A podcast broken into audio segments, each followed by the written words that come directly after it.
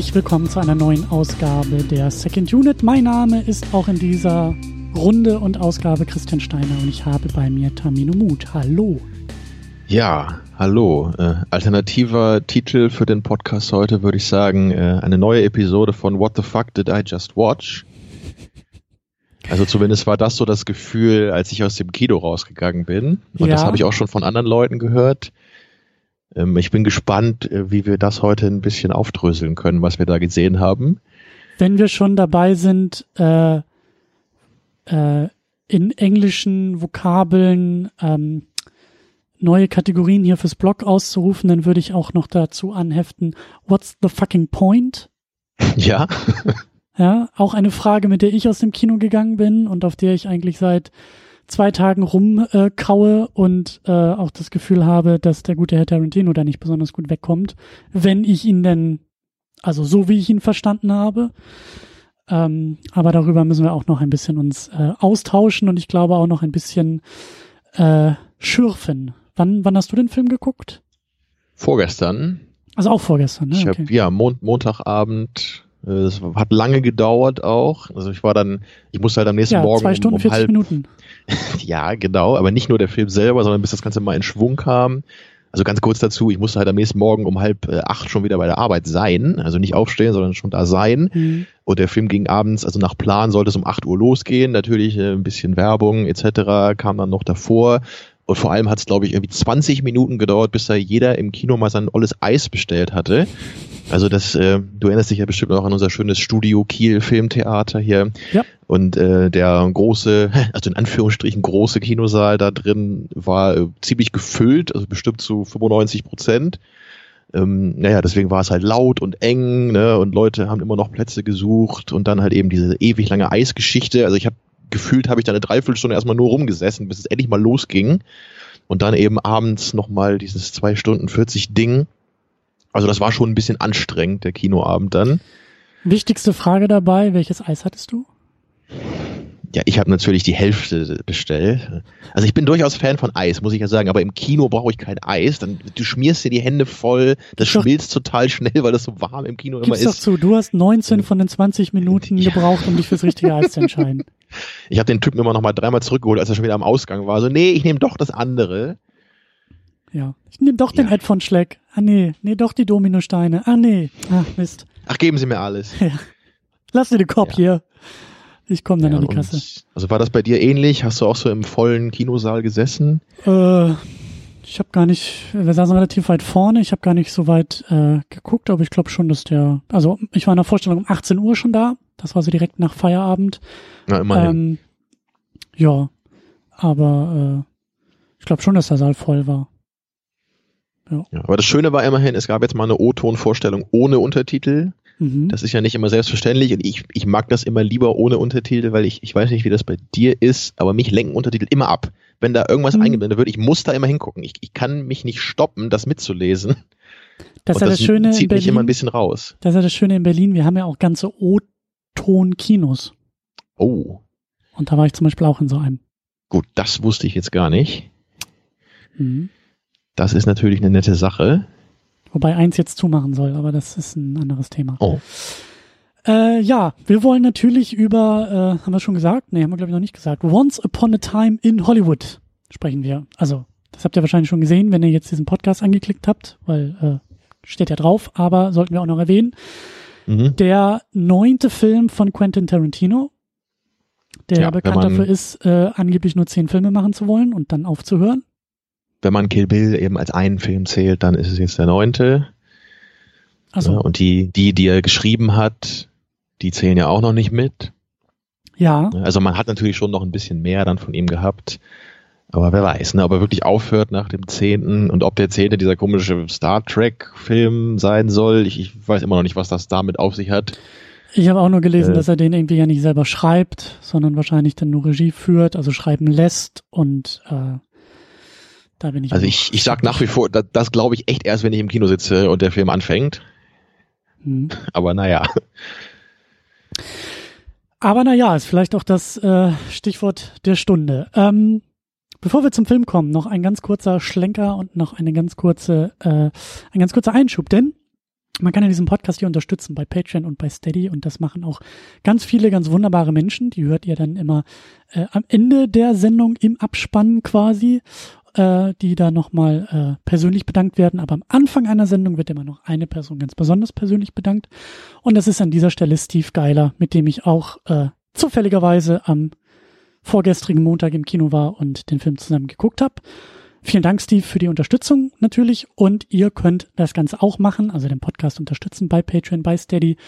Und dann bekommt ihr unter anderem Zugang zu Livestreams und äh, Tamin und ich sitzen einmal im Monat noch gesondert vor Mikrofon. Also wir machen hiernach noch eine, in dem Fall dann Post-Show. Da werden wir dann ein bisschen über wahrscheinlich Musik quatschen und andere Dinge. Ähm, das könnt ihr dann auch über Patreon und Steady hören und ihr bekommt auch noch einmal im Monat die State of the Unit. Das ist ein eigener Podcast in Video- oder Audioform, wo es um Planung und Hintergründe hier zum Podcast geht. Also ein bisschen Making-of und so. Äh, macht das mal gerne, klickt euch da gerne mal durch. Ähm, entweder ihr guckt jetzt gerade in die Show Notes rein, äh, in euren Podcast-Apps und klickt euch da durch, oder ihr findet die Second Unit auch bei Patreon und bei Steady oder einfach auf secondunit-podcast.de. Genau. Da findet ihr sowieso alle relevanten Links, aber ganz besonders die zu Patreon und zu Steady. Gut, ich trinke noch mal einen Schluck Wasser. Ich mache mich ready. Ich frage dich einfach mal, Tamino, wie bist du eigentlich ins Kino gegangen, als du den Film jetzt geguckt hast? Wie ich ins Kino gegangen bin? Ich habe also, den Bus genommen. Ja, mit welchen Erwartungen, mit welchen Vorstellungen, mit was für einem, wie wir es ja immer hier nennen, Vorverständnis hast du dich dann überhaupt äh, diesem Film gewidmet?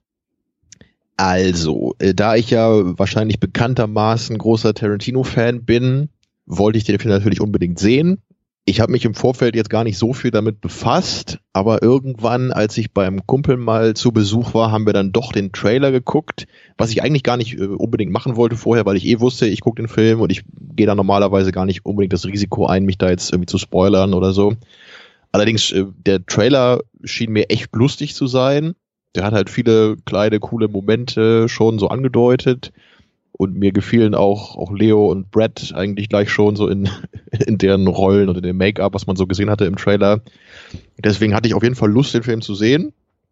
Ähm, als ich dann allerdings die Laufzeit gesehen hatte, ein paar Tage vorher, wurde mir dann doch ein bisschen mulmig. Natürlich ist Tarantino nicht gerade dafür bekannt, dass er kurze, knackige Filme dreht.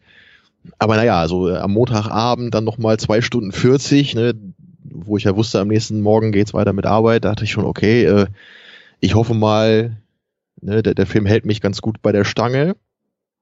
Ähm, also naja, ich, ich bin durchaus vorfreudig rein, ich hatte Lust auf den Film und generell äh, ist das bei mir ja eh so, dass ich echt wenig im Kino bin heutzutage. Ne? Du hast ja immer noch deine Comicfilme, da kannst du ja oft ins Kino gehen, wenn dann was rauskommt, was dich interessiert. Bei mir ist das eben leider nicht so. Ähm, ich, ich weiß gar nicht, was das letzte war, was ich im Kino gesehen habe. Da muss ich immer schon mal lange zurückdenken. Also ich, Irgendein Star Wars wahrscheinlich. ich glaube, ganz so lange ist es nicht her, aber ich kann mich jetzt tatsächlich nicht erinnern. Ich, ich weiß nicht, was der letzte Film war.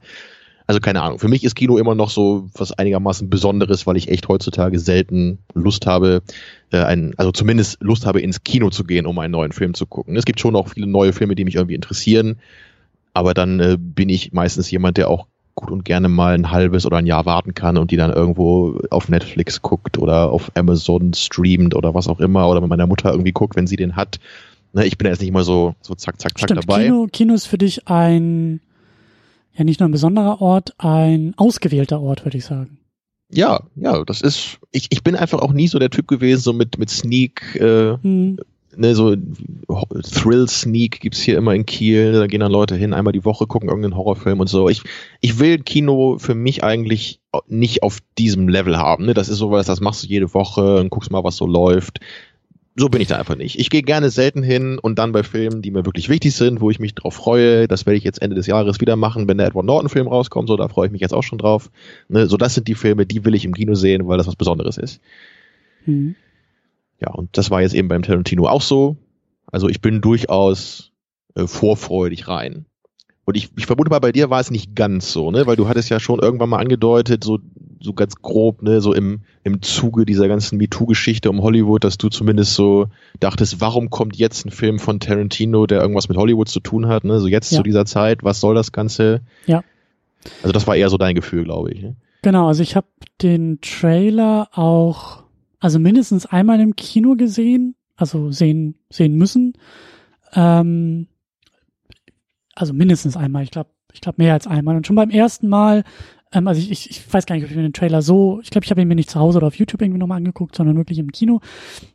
Und als dann der erste Trailer, äh, als, als, als ich den Trailer das erste Mal gesehen habe, hm, da hatte ich zumindest Fragen an die ganze Nummer.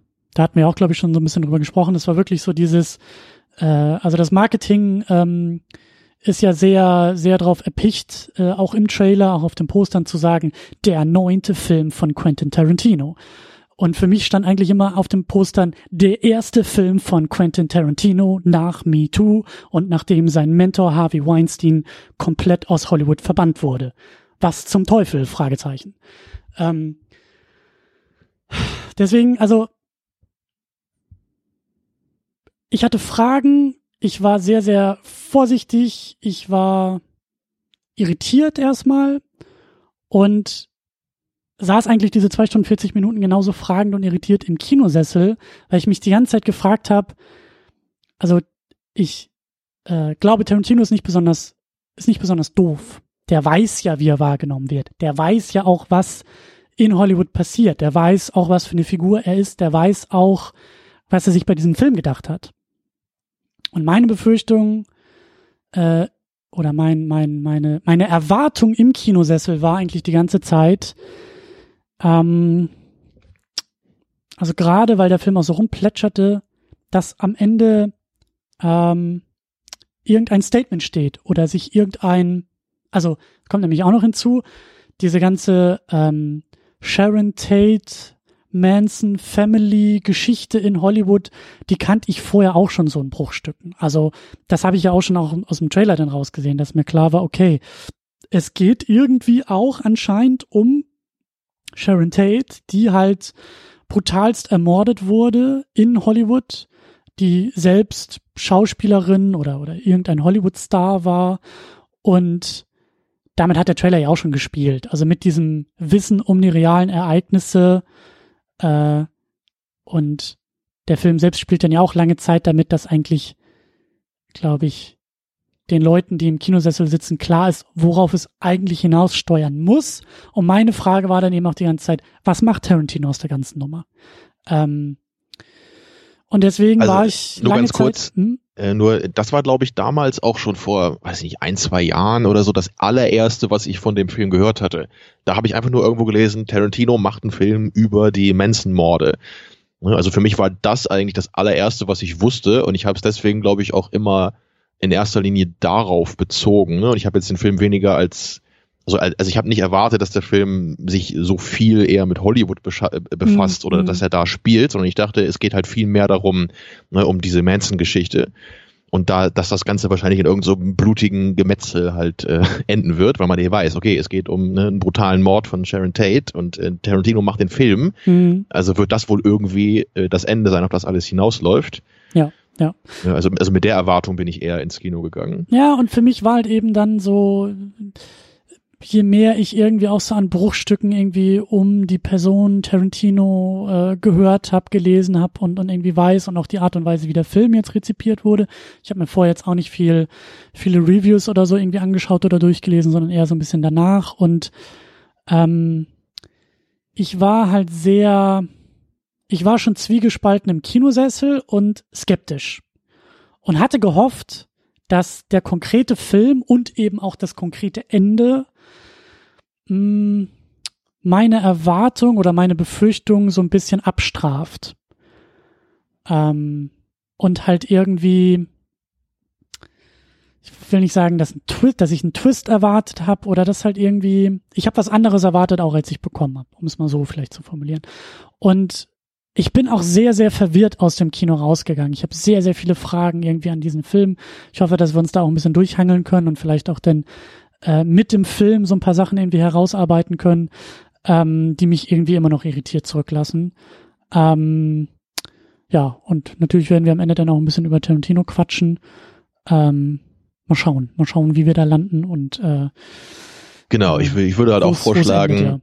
Dass wir erstmal gucken, so, was ist eigentlich für ein Film, ne? Dass wir am Anfang erstmal ein bisschen gucken, so ja. narrativ und so, dass wir das erstmal ein bisschen auseinandernehmen und dann also, uns wirklich, langsam dahin bewegen auf ich, den Inhalt und was soll das Ganze. Das ist der Punkt. Also ich habe immer noch Probleme, äh, also auch am Inhalt diese Frage zu beantworten. Also ich weiß eigentlich immer noch nicht, was das jetzt eigentlich auch für eine Erzählung und Geschichte sein soll. Also auch innerhalb der eigenen erzählerischen Regeln. Also ähm, mal gucken, mal gucken, ob wir da die Figuren, also für mich sind die Figuren ganz entscheidend und ähm, da bin ich irgendwie immer noch nicht so ganz mit mir selbst im Klaren, was, was, was ich da eigentlich gesehen habe. Stell dir mal vor, jemand, äh, der vielleicht ein bisschen jünger ist, geht in diesen Film oder er hat noch nie einen Film von Tarantino gesehen und er hat auch keine Ahnung irgendwie von Sharon Tate und den Manson-Morden. Er geht einfach ins Kino und guckt diesen Film. Da muss man doch am Ende auch nur denken so, äh, what? so, du wirst, du wirst, du, du wirst drüber lachen, weil bei uns im Kino in der Reihe vor uns waren, weiß ich nicht, ein Haufen Jugendlicher, die, glaube ich, keine 20 waren, ähm, bei denen das vielleicht sogar tatsächlich hinkommen würde. Also würde mich nicht wundern, wenn sie den, zumindest den ersten Tarantino im Kino gesehen haben und würde mich auch nicht wundern, wenn sie um die realen Umstände dieses Filmes, die, die äh, real passierte Geschichte des Filmes, die du ja mitdenken musst bei dem Film, damit da überhaupt auch irgendwie was funktioniert, äh, kann ich mir gut vorstellen, dass sie das gar nicht hatten und dass für die der ja. Film ganz anders funktioniert hat. Also und Charles Manson vom Namen werden die meisten Leute sicherlich mal gehört haben aber selbst bei mir äh, muss ich jetzt sagen, ich glaube, wenn ich jetzt nur den Namen Sharon Tate gehört hätte, wäre mir auch nicht gleich eingefallen, dass sie das Opfer damals ne, von mhm. der Manson Family gewesen ist. Mhm. Also, ne, und, und ich glaube halt wirklich viele kennen halt irgendwie Manson, das ist, er ist ja wirklich ikonisch auf sein auch bis heute noch irgendwelche ähm, obskuren Verehrer und was auch immer das soll, naja. Ähm, also deswegen weiß man ja wahrscheinlich schon, okay, um irgendwie sowas geht's.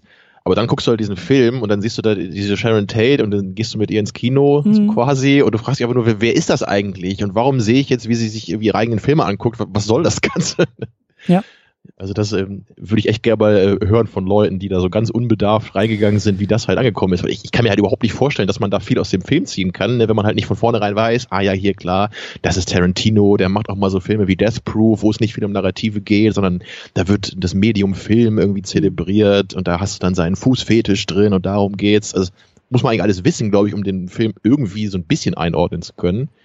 Und vor allen Dingen musst du, glaube ich, auch ähm, also ich, ich habe hauptsächlich ähm, US-amerikanische Reviews irgendwie mehr reingezogen und die ordnen das Ganze halt eben auch noch viel mehr aus dieser eigenen ähm, kulturellen und, und historischen Perspektive halt ein. Also ich habe ganz oft gelesen, also da, da, da fehlt mir halt dann viel Wissen, aber dass so mit diesen Morden 69 also nicht nur Hollywood sich verändert hat, sondern die komplette USA sich verändert haben und dass das so ein ganz krasser Einschnitt gewesen sein muss, der auch diese ganze äh, Hippie-Bewegung, Love and Peace-Bewegung unfassbar ähm, aus der Bahn geworfen hat und eben auch gesellschaftlich und politisch halt eine Menge ähm, eine Menge verändert hat.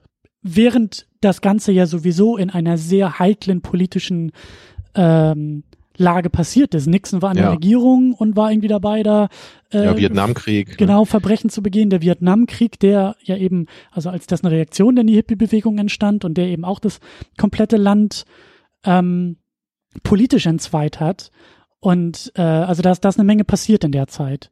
Ja, und, das, das gilt ähm, ja, glaube ich, so wirklich als das Ende dieser sogenannten goldenen Ära in Hollywood. Ne? Und in den 70ern haben wir ja dann noch eben dieses New Hollywood ne? ja. mit vielen jüngeren Filmemachern, die nicht mehr so mit dem Studiosystem von früher in Verbindung standen. Also da war vieles im Umbruch. Ne? Und genau dieses Jahr 69 gilt da, glaube ich, so als der Umschwung. Ja. Ja, aber da sind wir, glaube ich, schon halb in der Diskussion, in der wir eigentlich ja, erstmal ankommen wollen. Wir, wir, müssen heute aufpassen, an uns beide hier nochmal ein Reminder. Ne? Wir, wir dürfen nicht so viel abschweifen hier. Wir haben viel, wir haben viel zu diskutieren. Ja, stimmt. Und äh, es gibt so viele äh, mögliche Abstellgleise, auf denen wir hier landen können in der Diskussion. Deswegen stimmt. gucken wir mal, dass wir immer die richtige Weiche nehmen. Sehr gut. Wir Und ich würde vorschlagen, uns. gehen wir erstmal hier aufs Personal mal kurz, ne, ganz bevor kurz, wir richtig einsteigen. Ganz kurz, ich will es nur nochmal äh, äh, pro forma fürs Protokoll erwähnt haben. Wir spoilern. Ne? Also falls da draußen jetzt irgendwie Leute hier reingestolpert sind, äh, herzlich willkommen, setzt euch, legt die Füße hoch und hört uns gerne zu. Aber äh, seid gewarnt, wir haben den Film schon gesehen und wir besprechen ihn so, dass ihr ihn auch schon gesehen habt. Ähm, also nicht rumjammern, falls ihr am Ende gespoilert oder jetzt genau. gleich schon gespoilert werdet. Genau. Und dazu äh, kommt jetzt noch meine vielleicht arrogante Annahme, dass ja die meisten Leute, die heute zuhören, den Film wahrscheinlich gesehen haben. Deswegen äh, würde ich mich jetzt auch dafür stark machen, dass wir nicht so großartig jetzt hier um mhm. den Inhalt reden, sondern nur einmal ganz grob irgendwie ähm, festhalten, ne? wo sind wir und worum geht's. Also wir haben hier zwei Hauptfiguren. Du hast gesagt drei, ich sag zwei. Da können, können wir uns auch schon drüber streiten. Ähm, also wir fangen zumindest mal mit den beiden unstreitbaren Hauptfiguren an. Ne? Das sind einmal Leonardo DiCaprio als Rick Dalton, der äh, ein ja, ein etwas in die Jahre gekommener Film- und Serienstar in Hollywood ist, ne, der sich jetzt aber so langsam so an einem Scheideweg seiner Karriere befindet. Ne, sein, oder er kriegt schon Angebote für Italo-Western und meint, oh mein Gott, jetzt bin ich so ganz unten angekommen. Und im Laufe der Geschichte findet er aber so ein bisschen zu seinem Willen zurück und will noch mal ein bisschen was tun und sich selber mal wieder ein bisschen mehr anstrengen als Schauspieler. Und sein Kumpel ist Cliff Booth, gespielt von Brad Pitt, ein alter Stuntman und auch sein Stunt-Double. Und äh, er kümmert sich so ein bisschen um den Rick und äh, kutschiert ihn immer rum und er ist auch so ein bisschen sein Freund und ja, der Cliff, der ist echt so ein ganz einfacher Typ, der, ähm, er will nicht im Rampenlicht stehen, aber er kümmert sich irgendwie um alle möglichen Leute. So, er hat einen Hund, der ihm wichtig ist. Ne? Aber er ist eher so ein einfacher Typ, der auch zufrieden ist mit dem bisschen, was er hat. Ja, und das sind die beiden unstreitbaren Hauptfiguren und die erleben im Grunde eigentlich so einige etwas äh, obskure, lustige oder befremdliche Situationen, sage ich jetzt mal ganz abstrakt, ähm, die auch durchaus lustig sind, würde ich mal behaupten, größtenteils. Und das ist eigentlich so auch der Grund, warum das Ganze von vielen so als Hangout-Movie bezeichnet wird. Also es geht eher darum, dass man mit diesen Figuren einfach ein bisschen Zeit verbringt. So ein bisschen wie bei The Big Lebowski vielleicht, ne? so eine Figur wie der Dude. So, es geht nicht genau darum, was für eine Geschichte diese Figur durchmacht und ob das jetzt große Char Character Arcs oder sonst was sind. Es scheint eher darum zu gehen, verbring Zeit mit diesen Figuren, erfreu dich äh, an dem, wie sie sind und was das eben für äh, abstruse Situationen hervorbringt. Darum geht's. Irgendwie. Ja, und am Ende, wie schon eben gesagt, äh, geraten die beiden halt so ein bisschen äh, in diese Manson Mördergeschichte mit Sharon Tate zusammen, die hier von Margot äh, Robbie heißt es, heißt sie glaube ich, ne? oder oder Robbie, ich weiß Robbie, nicht genau, wie man ich glaube, das, T spricht man auch nicht aus. Ich glaube, sie heißt Margot Robbie. Ich bin mir sicher mal Robbie gehört zu haben, aber wer weiß, naja. Kann ähm, auch sein. Naja, kann auch aber sein durchaus nicht schlecht gecastet, finde ich, weil sie wirklich eine leichte Ähnlichkeit auch hat zu der echten Sharon Tate, so vom, vom Grinsen her, so von der Gesichtsform. Ähm, ja, und äh, warum ich halt mich ein bisschen weigern würde, sie als Hauptfigur zu bezeichnen, ist, weil sie einfach so rein formal irgendwie kaum was macht in dem Film. Ne? Sie hat ja nicht mal groß Dialog. Sie ist immer so ein bisschen da und wir verbringen auch so ein bisschen Zeit mal mit ihr, weil sie einmal dann in, in, ins Kino geht und sich äh, ihre eigenen Filme anguckt. Und, und auch das hat wieder so diesen Hangout-Movie-Charakter. Im, Im Grunde wirkt das nur so, dass wir halt kurz Zeit mit ihr verbringen und wir halt sehen, wie sie sich freut. Mhm. Naja. Ähm, ich würde halt sagen, Punkt dazu noch kurz, ähm, das Ganze ist halt dann auch so, wie bei Inglourious Bastards auch, es äh, ist halt ein Alternative History Movie. Ja, Tarantino endet die ganze Geschichte nämlich nicht so, wie sie in Wirklichkeit geendet ist. Mhm. Ähm, ja, und darüber müssen wir nachher natürlich auch drüber sprechen, was das irgendwie soll und ob man das als geschmacklos empfindet oder eher als was Positives. Da habe ich jetzt auch schon beides gehört zumindest ist es interessant und bemerkenswert, wie er diesen Film enden lässt und auch überhaupt nicht so, wie ich es erwartet hätte bei der Sichtung. Ja. Ja, ja, also wir können es ja auch sagen, ne? Wir, wir spoilern, also es geht halt darum, also Rick Dalton, gespielt von DiCaprio, dieser abgehalfterte TV-Cowboy, äh, wohnt direkt neben ihr. Er hat das Haus, das Apartment direkt neben ihr. Und äh, durch Zufall stolpern dann eben, oder nein, nicht unbedingt durch Zufall, aber die, die drei ähm, aus dem Manson-Clan, die halt eben dann auf dem Weg eigentlich zu Sharon Tate sind, äh, treffen ihn an, also Rick Dalton, erinnern sich an ihn und an seine Fernsehserie und entscheiden sich dann eben um, nicht bei Sharon Tate ins Haus zu gehen und sie umzubringen, sondern sie wollen ihn umbringen.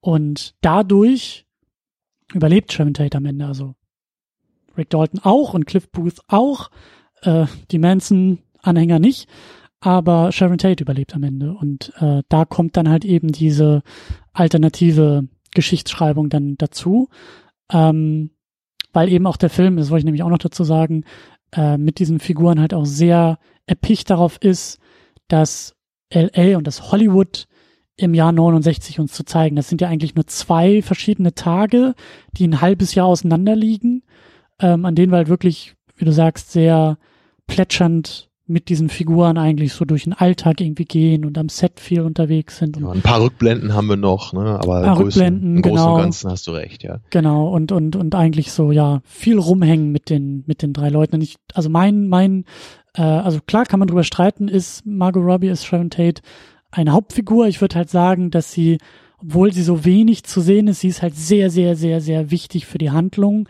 eben weil sie immer diese, diese Markierung darstellt von, guck mal, wo wir gerade sind und erinnere dich dran, wie es tatsächlich, also das Ende dieses Filmes kennst du eigentlich schon aus der Geschichtsschreibung und deshalb hat sie so eine, also sie ist immer so eine Markierung und sie ist auch so, also ich finde, ihre Person hat auch so eine gewisse äh, Relevanz einfach in dem Film dadurch. Da gebe ich dir auf jeden Fall recht. Ne? Sie, sie ist so eine Art inhaltliche Leuchtboje oder so, könnte man vielleicht sagen, ne? weil ja. man mit dem Wissen, was man halt hat um die realen Ereignisse, wird man immer wieder ne, zurückgeholt, wenn man sie sieht.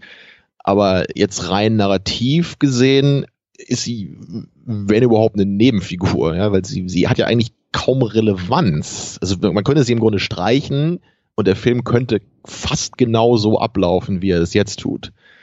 Daher finde ich es jetzt schwierig, wie man das einfach filmwissenschaftlich jetzt bezeichnen würde. Gut, aber ich meine, du kannst eigentlich fast jede Figur irgendwie streichen. Äh, also, aber es ist halt eben ja, auch die Frage, was macht man mit dem Ende? Also was, was, wie wertet man das Ende? Wie versteht man das Ende? Was zieht man aus dem Ende raus? Weil, ähm, ja.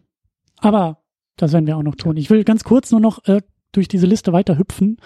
Ähm, und wie du gesagt hast, äh, wir wollen ein bisschen auch vorankommen. Also, wir haben sowieso einen Haufen Leute wieder bei Tarantino ohnehin, aber wir haben auch unter anderem dabei El Pacino als Marvin Schwartz, wie es so schön ge gesagt wurde. Genau, und da habe ich natürlich gleich gedacht, äh, als ich das gelesen habe, oh mein Gott, so meine Träume werden wahr, El Pacino und Quentin Tarantino in einem Filmprojekt.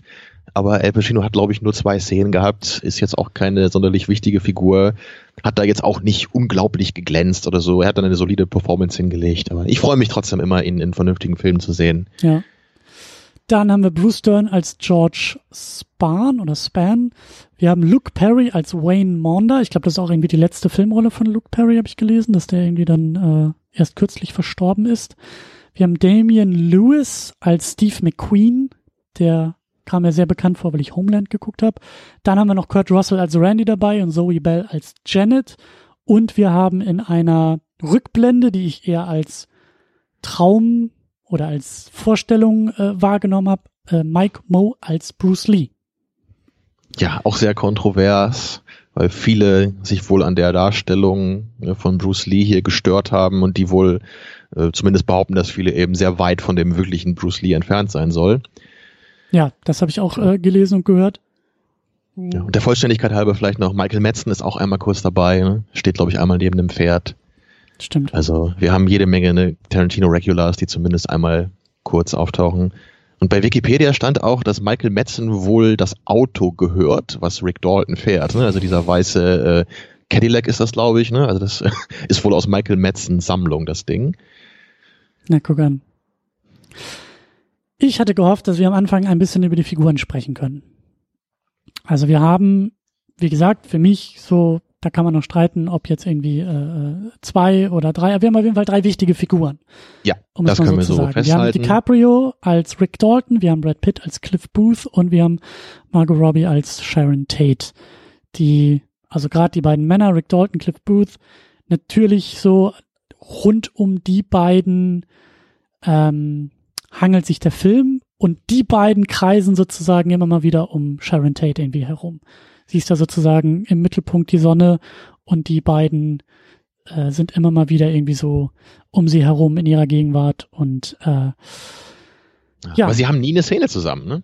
Das heißt, das ja, ganz am Ende, ganz, ganz, am Ende genau, aber, DiCaprio, aber, wobei stimmt. Da sind aber erst dann, ne, das, ich dachte halt die ganze Zeit während des Films, okay, ähm, Rick Dalton wohnt jetzt neben Sharon Tate. Das heißt, die werden sich jetzt irgendwie kennenlernen ne? und dann haben die irgendwie Szenen zusammen und dann erleben sie irgendwas. Und nee, überhaupt nicht.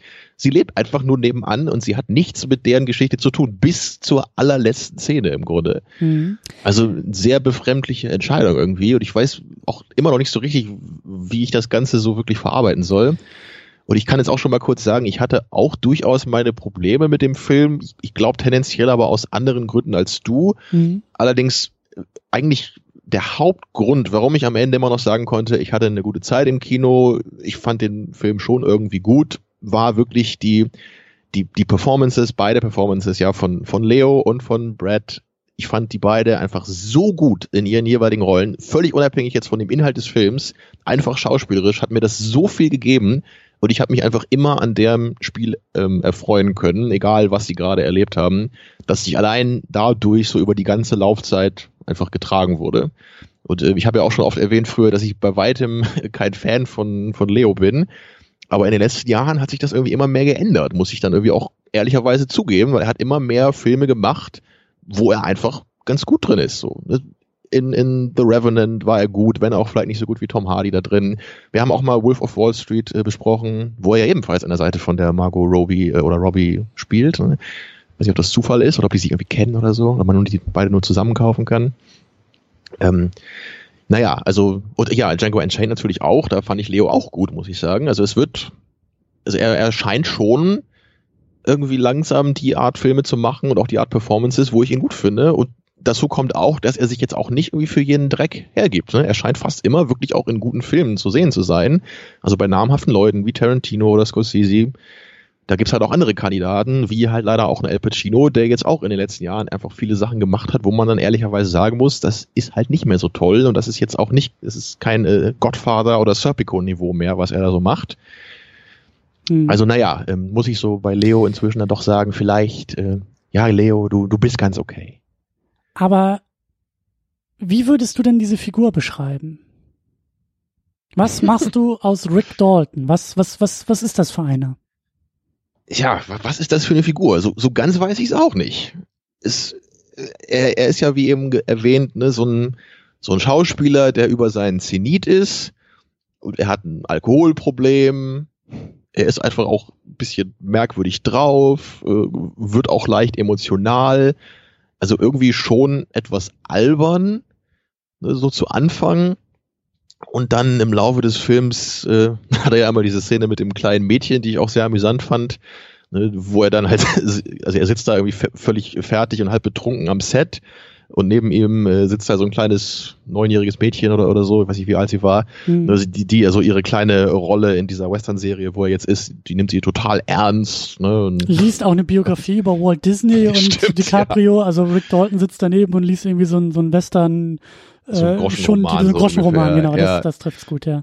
Ja, und, und äh, dann fragt sie ihn, hey, was liest du denn da? Und dann erzählt er das. Und dann erzählt er, ja, es geht hier um so einen Cowboy, der ne, auch, der war früher mal ein cooler Typ, aber inzwischen ist er irgendwie auch fertig und kann nicht mehr richtig reiten. Ne? Und dann so in, die, in dieser Szene, dann merkt er plötzlich, hey, das, ne, das ist ja genau wie ich. Und aber ich sehe hier dieses kleine Mädchen und sie will, weil sie, sie bemüht sich noch richtig, sie will noch richtig was aus sich, aus sich machen, obwohl sie nur so eine kleine Komparsenrolle hat.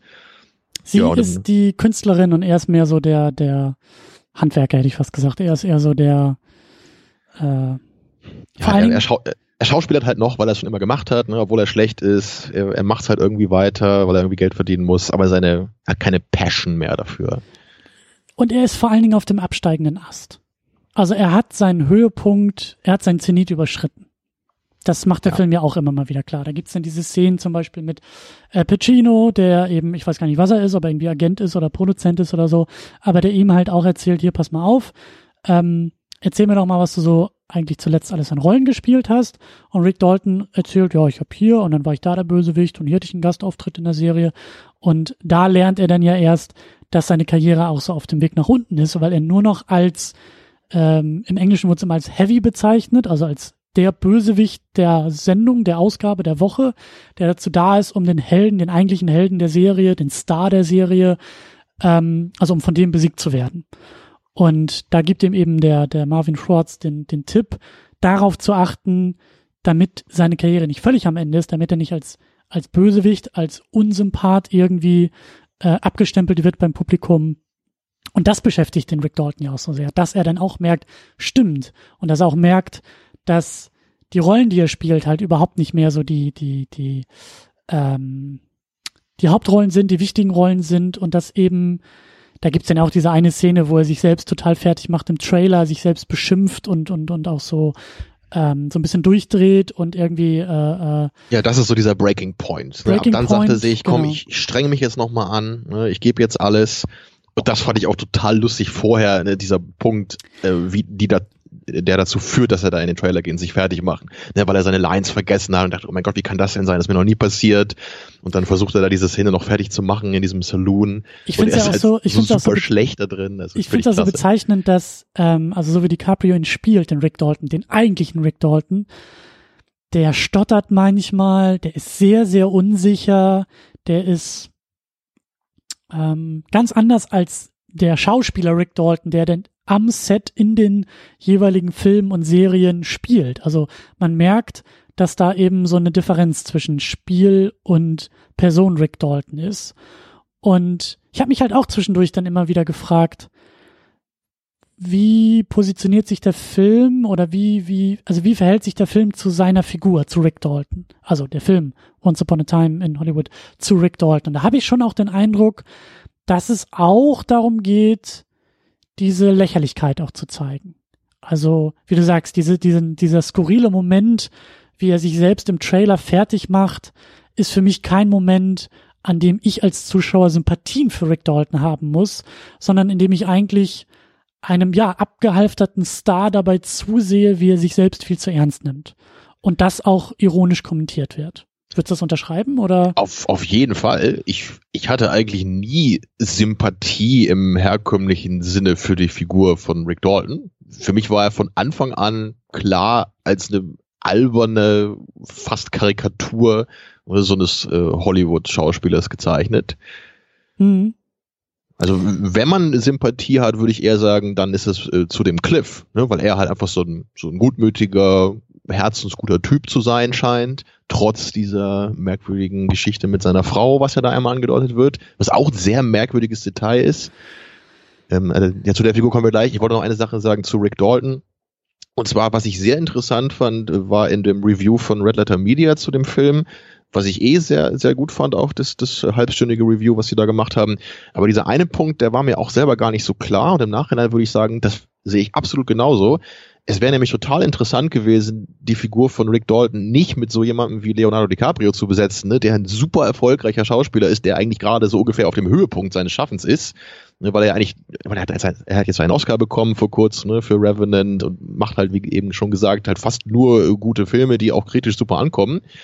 Ähm, und man kennt es ja von Tarantino, dass er oft eben Schauspieler genommen hat, die schon lange über ihrer Karriere waren, also über ihren Mhm. Karriere im Höhepunkt, ne? so wie Pam Grier in Jackie Brown, wie John Travolta in Pulp Fiction ne? oder David Carradine bei ähm, Kill Bill, also alles Schauspieler, die man vielleicht aus B-Filmen kannte, wo sie mal geglänzt haben oder die wirklich mal ganz erfolgreich waren, aber irgendwie schon lange keine Rollen mehr bekommen haben, aus was für Gründen auch immer. Und denen hat er halt nochmal die Möglichkeit gegeben, in einem Film von ihm richtig zu glänzen.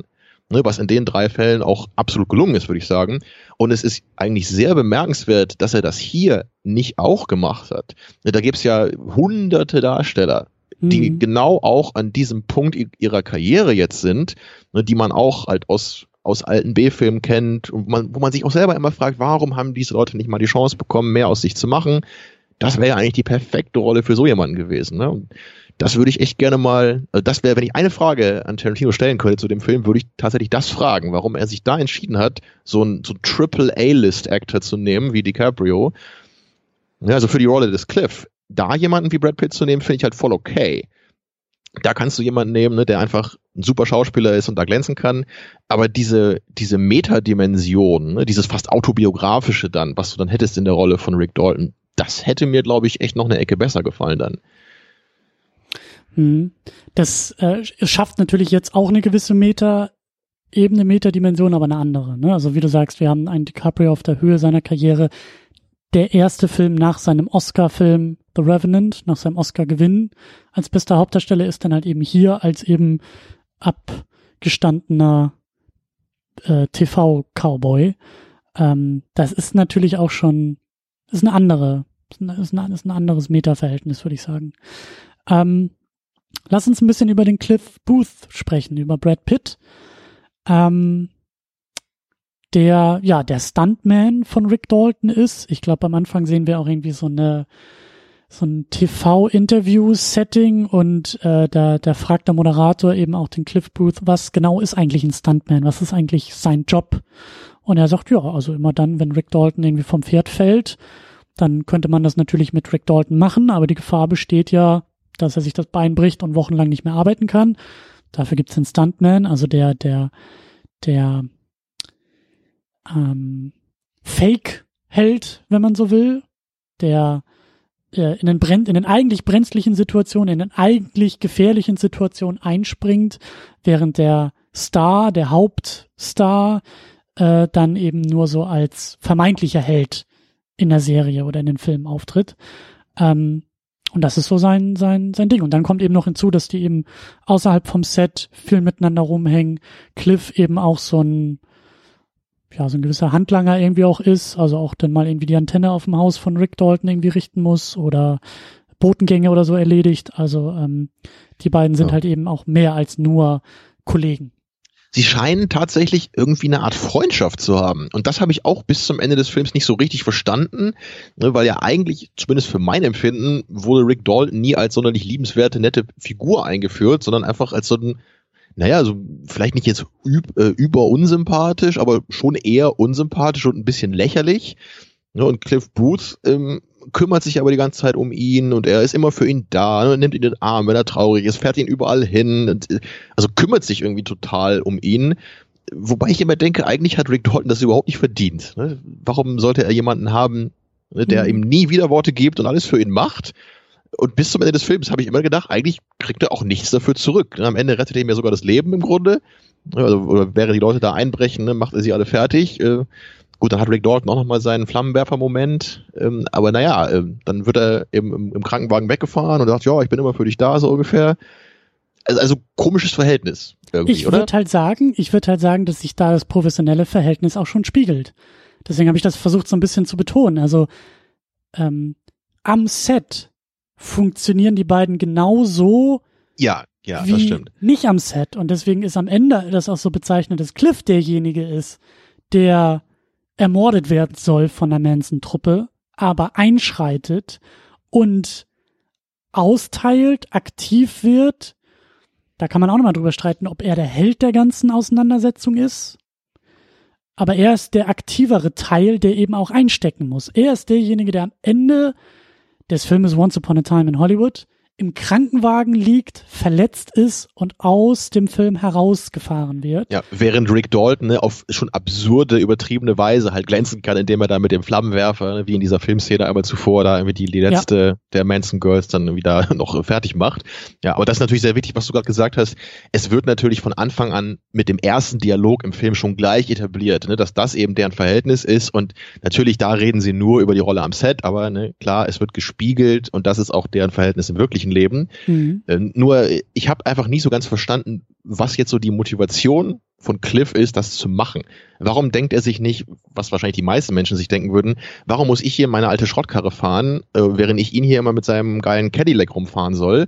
Ne, wieso kriegt er den ganzen Ruhm und ich mache hier die harte Arbeit? Ne, und am Ende sagt er mir auch noch, ja, hier Cliff, ich glaube, ich kann mich, mich, mich äh, dich jetzt nicht mehr leisten. Ne? Ich habe jetzt eine Frau und ich will jetzt mal ein bisschen kürzer treten. Ich muss jetzt mein riesiges Anwesen verkaufen. Ich glaube, ich habe kein Geld mehr für dich. Aber er sagt nie, äh, ey, für wen hältst du dich eigentlich, du mhm. Idiot? Sondern er sagt immer, ja, ja, ist eine gute Entscheidung, du hast recht. Ist wohl einfach seine Figur. Ich würde auch mhm. sagen, dass das halt ja auch ein gewisses Abhängigkeitsverhältnis der beiden ist. Also Cliff ist halt abhängig von Rick. Wenn Rick ja, irgendwie möglich Ihm scheint es einfach zu gefallen, hat. genau. Es scheint einfach die Rolle zu sein, die er sich selber so im Leben gibt oder wo er sich sieht und damit ist er zufrieden anscheinend. Ich, ich, ich glaube eben auch, ähm, also gerade wenn man die beiden Männer halt miteinander vergleicht. Also ich glaube halt, dass Cliff der aktivere Rick sozusagen ist. Also diese Spiegelung der beiden. Ne? Also Cliff ersetzt in den Filmen am Set Rick, wenn es hart auf hart kommt. Und genauso ist es halt eben außerhalb des Filmsets. Mhm. Während Rick am Set ist und versucht irgendwie den Cowboy zu spielen oder zumindest die äh, böse Variante, die, die da irgendwie, ist Cliff derjenige, der auf die Manson Ranch fährt, um da selber zu ermitteln und sich selbst Gefahr aussetzt. Weißt du, was ich meine? Also ja. Rick ist halt eben nur die Fake oder die, die Täuschung, die ähm, falsche Variante oder die, die, die unechte also die, Variante. Genau, so die, die Maske, ne, so genau. die, die Oberfläche im Grunde nur, der schöne Schein.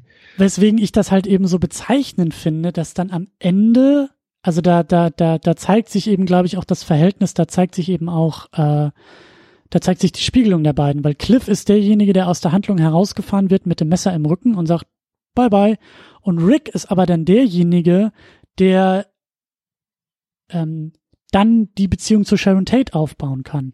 Ja, also dann ist ja irgendwie der Nachbar, der da rauskommt und sagt, was war denn hier los? Und Rick steht da und sagt, du wirst es nicht glauben, was hier passiert ist. Und er wird von allen anderen, denen er jetzt diese Geschichte erzählt, natürlich als Held angesehen. Rick ja. äh, ist sozusagen der, der, der Nutznießer aus der ganzen Sache, also aus dem Ende, während Cliff derjenige ist, der austeilen und einstecken muss. Und Interessant deshalb, am Ende, hm? Ja, beende deinen Gedanken noch. Deshalb frage ich mich halt, weil wir schon gestritten haben, ich frage mich, wer ist die Hauptfigur in diesem Film? Ist es Rick, der sozusagen die Hülle, der Schein, die Präsentation nach außen ist? Oder ist es Cliff, der aktive Teil, der, ähm, ja, der durch und durch Stuntman bleibt? Darüber können wir uns durchaus streiten. Aber ich würde halt sagen, es ist nicht Margot Robbie. so als Hauptfigur. Ähm, äh, ich wollte aber noch sagen, in, interessanterweise, ähm, auch, du hast ja gerade das Ende schon angesprochen, genau, er wird äh, jetzt im Grunde zum ersten Mal so richtig aufmerksam auf seine Nachbarn. Und wie passiert das? Über so eine ähm, Freisprechanlage, was ja auch kein Zufall ist normalerweise äh, hättest du so eine Szene auch schreiben können, dass jetzt ähm, die, die Sharon Tate kommt vielleicht im Nachthemd raus und sagt, oh mein Gott, ich habe was gehört, was war denn hier los? Nee, sie spricht über die Freisprechanlage mit Rick Dalton. Ne? Also das ist wieder halt dieser, diese Betonung äh, dieses Verhältnisses von Sharon Tate zu dem Rest des Films. Sie ist halt mhm. nie eine mhm. konkrete Interaktion mit irgendjemandem oder irgendwie den Ereignissen, die halt hier passiert sind. Es passiert alles um sie herum. Und zumindest sehen wir es nicht, weil ganz am Ende geht ja. das Garagentor auf und er wird eingeladen und soll erstmal erzählen, was da genau, alles passiert aber dann ist. Endet der Film, ne? Dann endet genau. der Film, weil das ist nicht mehr die Geschichte des Films anscheinend. Genau. Ja, und dann noch ein Punkt zu der Figur von Cliff Booth, was ich am Ende des Films schon wieder vergessen hatte, äh, ist ja diese ganz kurze eine Rückblende, äh, wo ja angedeutet wird, dass Cliff möglicherweise seine Frau umgebracht haben könnte, als er mit ihr draußen auf so einem Boattrip ist.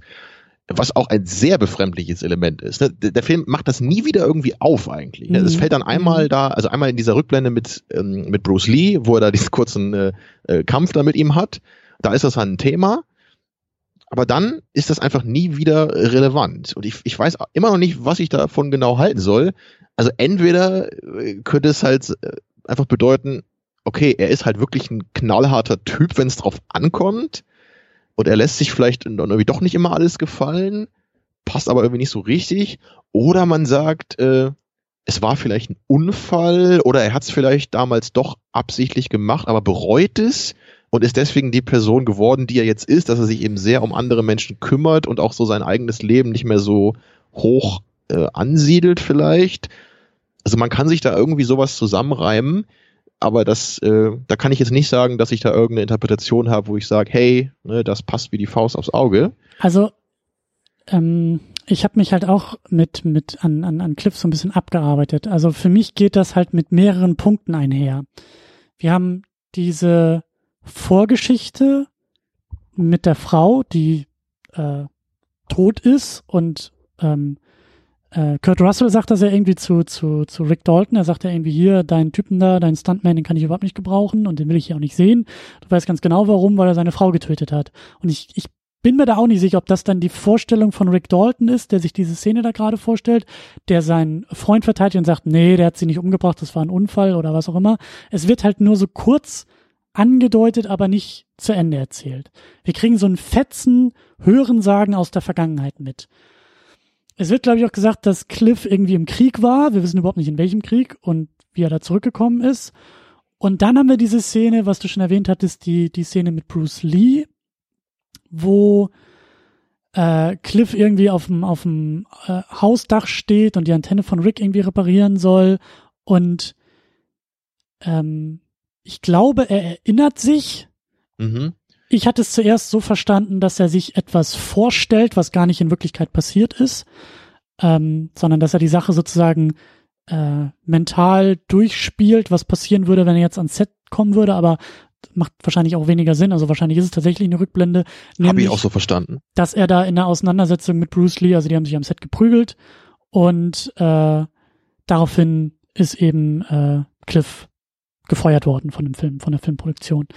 Ähm, also und das ist halt das Ding. Es wird irgendwie auch nicht so wirklich ähm, also da, da wird, da wird auch nur ein bisschen was, was aufgemacht, was er sich selber erinnert. Da wissen wir auch nicht, wie zuverlässig er da quasi selber auch erzählt und auch für uns erzählt ähm, oder zeigt. Aber es sind so, es sind so Fetzen, die wir bekommen. Es sind so, so manchmal auch subjektive Eindrücke, die wir irgendwie sehen. Und das macht Cliff auch zu so einem bisschen mehr als unbeschriebenes Blatt irgendwie in dem Film. Plus, und das ist eben auch der Unterschied zu Rick Dalton, für mich als Zuschauer, für uns, habe ich den Eindruck, dass Cliff als cool dargestellt werden soll. Also wenn ja. ich mit jemandem mitgehen soll in einem Film, dann ist es Cliff. War bei mir absolut so. Gespielt ja, obwohl er eben potenziell ein äh, Frauenmörder ist. Ne? Potenziell Frauenmörder ist, obwohl er ja, auch durchaus brutal ist, sagen wir mal. Ne? Also diese Szene auf der Ranch, ne?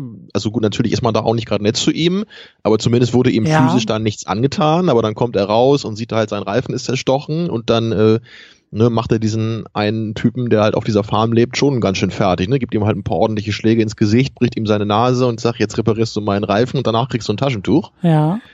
Ähm, ja er ist dadurch auch sehr, sehr, ähm, ja, was ist er denn? In die Richtung, also ich weiß, passt vielleicht nicht ganz, aber so in Richtung Macker.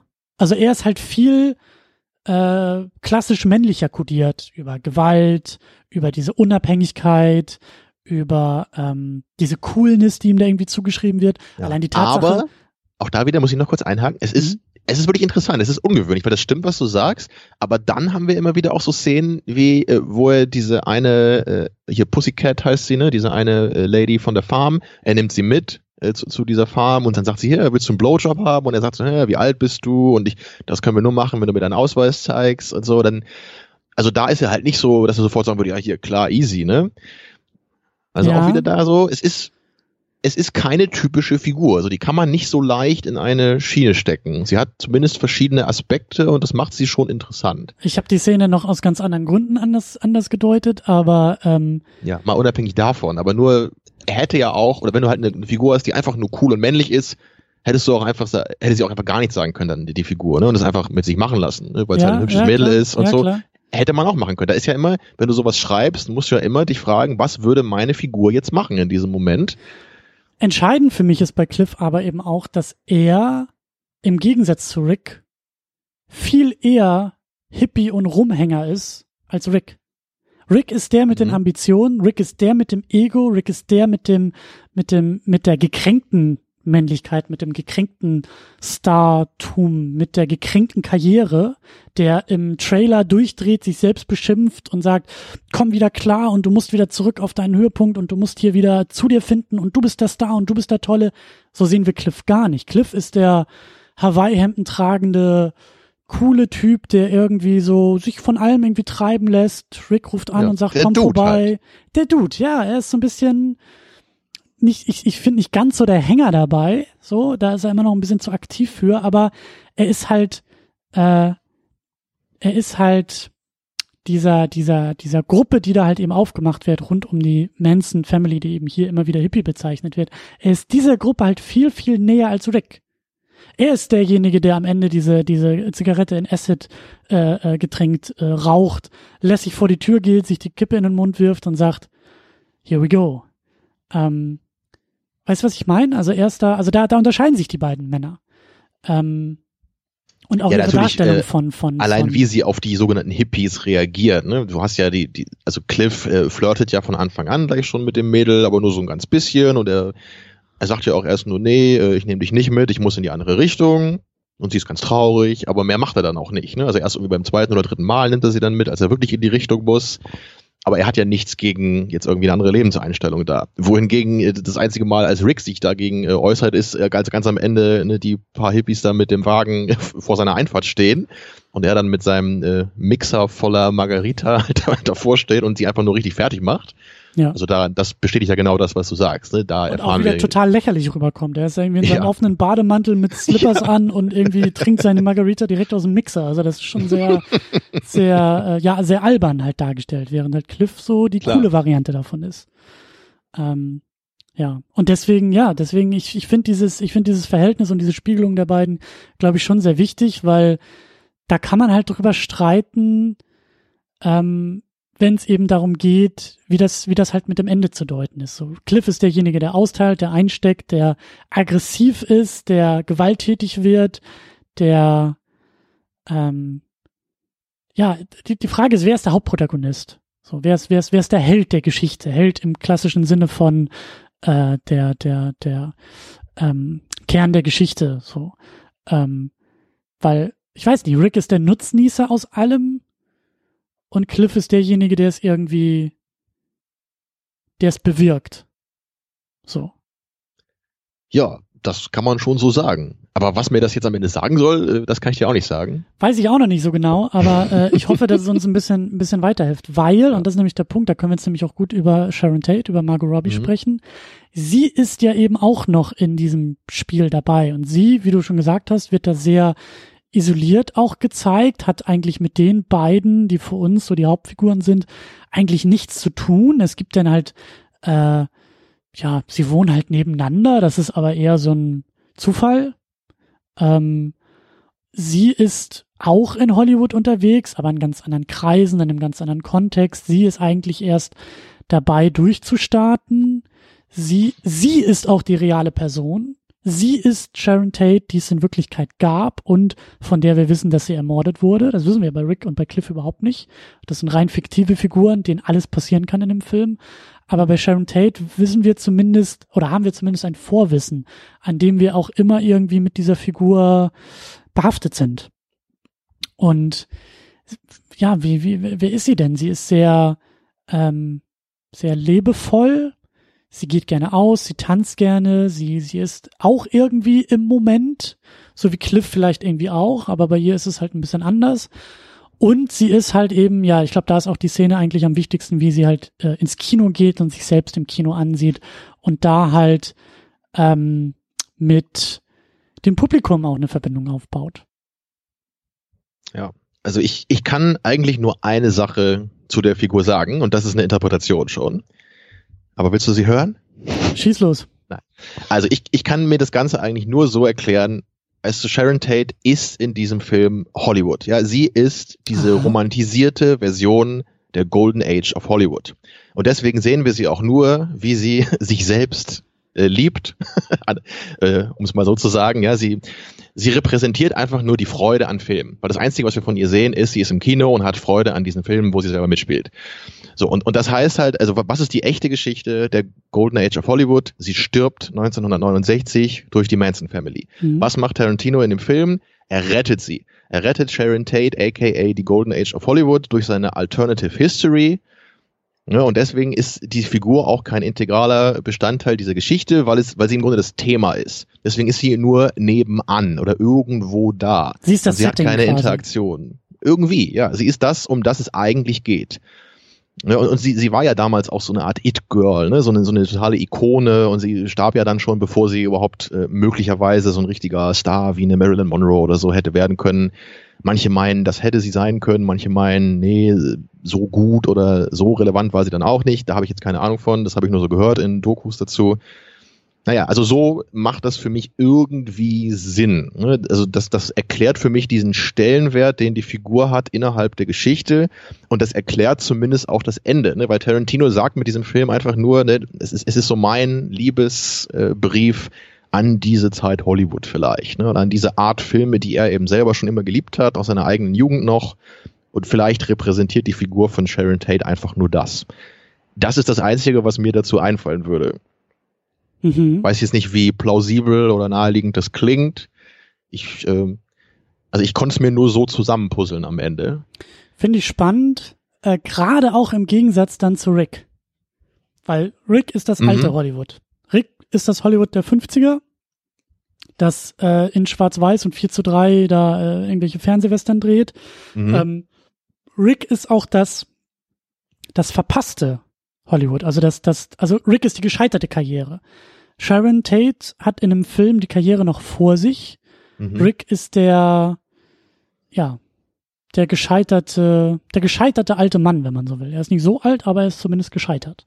Und am Ende ähm, werden ja auch beide zusammengeführt, so in, in, seinem fiktionalen Ende, ne? nach dem Motto, jetzt hätte eine wundervolle, vielleicht noch bessere äh, Zeit des Hollywoods anbrechen können, wenn nicht 1969 die, das äh, Schlimme passiert wäre, was passiert ist. Zumindest auch, äh, zumindest für Rick.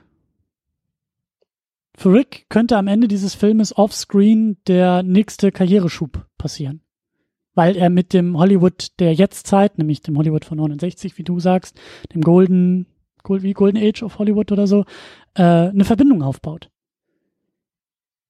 Ja, also im Grunde für alle ein Happy End. Wenn man so will. Wenn man so will. Wenn man ja. das so, wenn das Sinn macht, das so zu lesen. Das ist, das ist mein Angebot. Ich, ich weiß auch nicht, wie toll ich das selber so finde oder wie sinnvoll das ist ne, und wie romantisiert das irgendwie auch vielleicht gedacht ist von Tarantino es ist halt, klar, es ist romantisiert, es ist halt auch super verklärt. Ähm, es ist für meinen Geschmack, ähm, also das geht schon auf, was du, was du, was du sagst und wie du das erzählst und wie wir das hier so zusammenführen. Was ich aber so befremdlich an dem Film finde, ähm, ist die ist, ist dieser ganze, also wenn, wenn wir das sozusagen jetzt, also wir haben nicht einmal wirklich über den Manson-Clan oder über die, in Anführungszeichen, Hippies gesprochen, die, die wir hier in dem Film haben. Wir haben nicht einmal über die, über die äh, Bad Guys sozusagen gesprochen, sondern wir haben jetzt nur so anhand dieser drei Figuren äh, uns entlang gearbeitet. Und was ich so, so schwierig finde an dem Film, ist, wie Tarantino diese Manson-Geschichte und den Manson-Clan darstellt, kodiert und dann in diese Handlung mit einarbeitet. Weil, ähm, und da kommt nochmal der viel größere Bogen auch noch daher, warum mir der Film auch so Probleme gemacht hat. Ähm, das lässt sich nämlich auch in die Gegenwart wieder transferieren. Und das lässt sich eben auch als gegenwärtige Auseinandersetzung vom gegenwärtigen Hollywood und vielleicht eben auch vom Hollywood, wofür Tarantino steht, deuten. Ich frage mich nämlich auch, wie sehr, ich frage es mich nicht, weil ich weiß es, Tarantino spricht auch immer durch seine Figuren, spricht auch immer durch seine Filme. Er ist ja dafür bekannt, bedeutungsschwangere Monologe irgendwie aufzuführen und äh, ich muss mich bis heute noch daran abarbeiten, dass das, was er Bill äh, in Kill Bill in den Mund legt über Superman, halt maximal eine Auslegung und in meinen Augen auch eine sehr quatschige und falsche Auslegung ist. Aber also das ist ja auch Tarantino, so macht er ja auch seine Filme. Da gibt's, glaube ich, in, in, in meinen Augen auch die ein oder andere, äh, auch den ein oder anderen Monolog hier in diesem Film, äh, durch den, glaube ich, auch Tarantino spricht. Aber es ist halt eben, es ist diese Darstellung der äh, Gegenkultur, die halt die Hippie-Bewegung war. Die, die, die freigeistige, die progressive, äh, was könnte man noch sagen? Die Alternative, ja. Alternative, sehr, sehr linke, sehr ähm, ja, auch immer so, immer so ein bisschen dieses Aussteigen aus der Gesellschaft schwingt da ja auch mit, ne, so, ein, so ein Gegenentwurf zu diesem ja, äh, kleinkarierten kapitalistischen Weltbild, was ja, man in der großen Gesellschaft sieht. Ne, all und das. Vor allen Dingen, und vor allen Dingen waren die Hippies ja auf ihre Art und Weise auch die Rebellen ihrer Zeit. Sie, ja. die Hippies waren diejenigen, die den Status quo in Frage gestellt haben mhm. und nicht nur in Frage gestellt, sondern auch gefordert haben, dass sich der Status quo ändert und auch ähm, also auch politische Forderungen gestellt haben. Sie waren ja eben ganz, ganz stark äh, gegen den Vietnamkrieg, äh, gegen die Nixon-Regierung, gegen das Establishment, gegen den Mainstream, gegen die Strukturen, wie sie sind zu dem Zeitpunkt.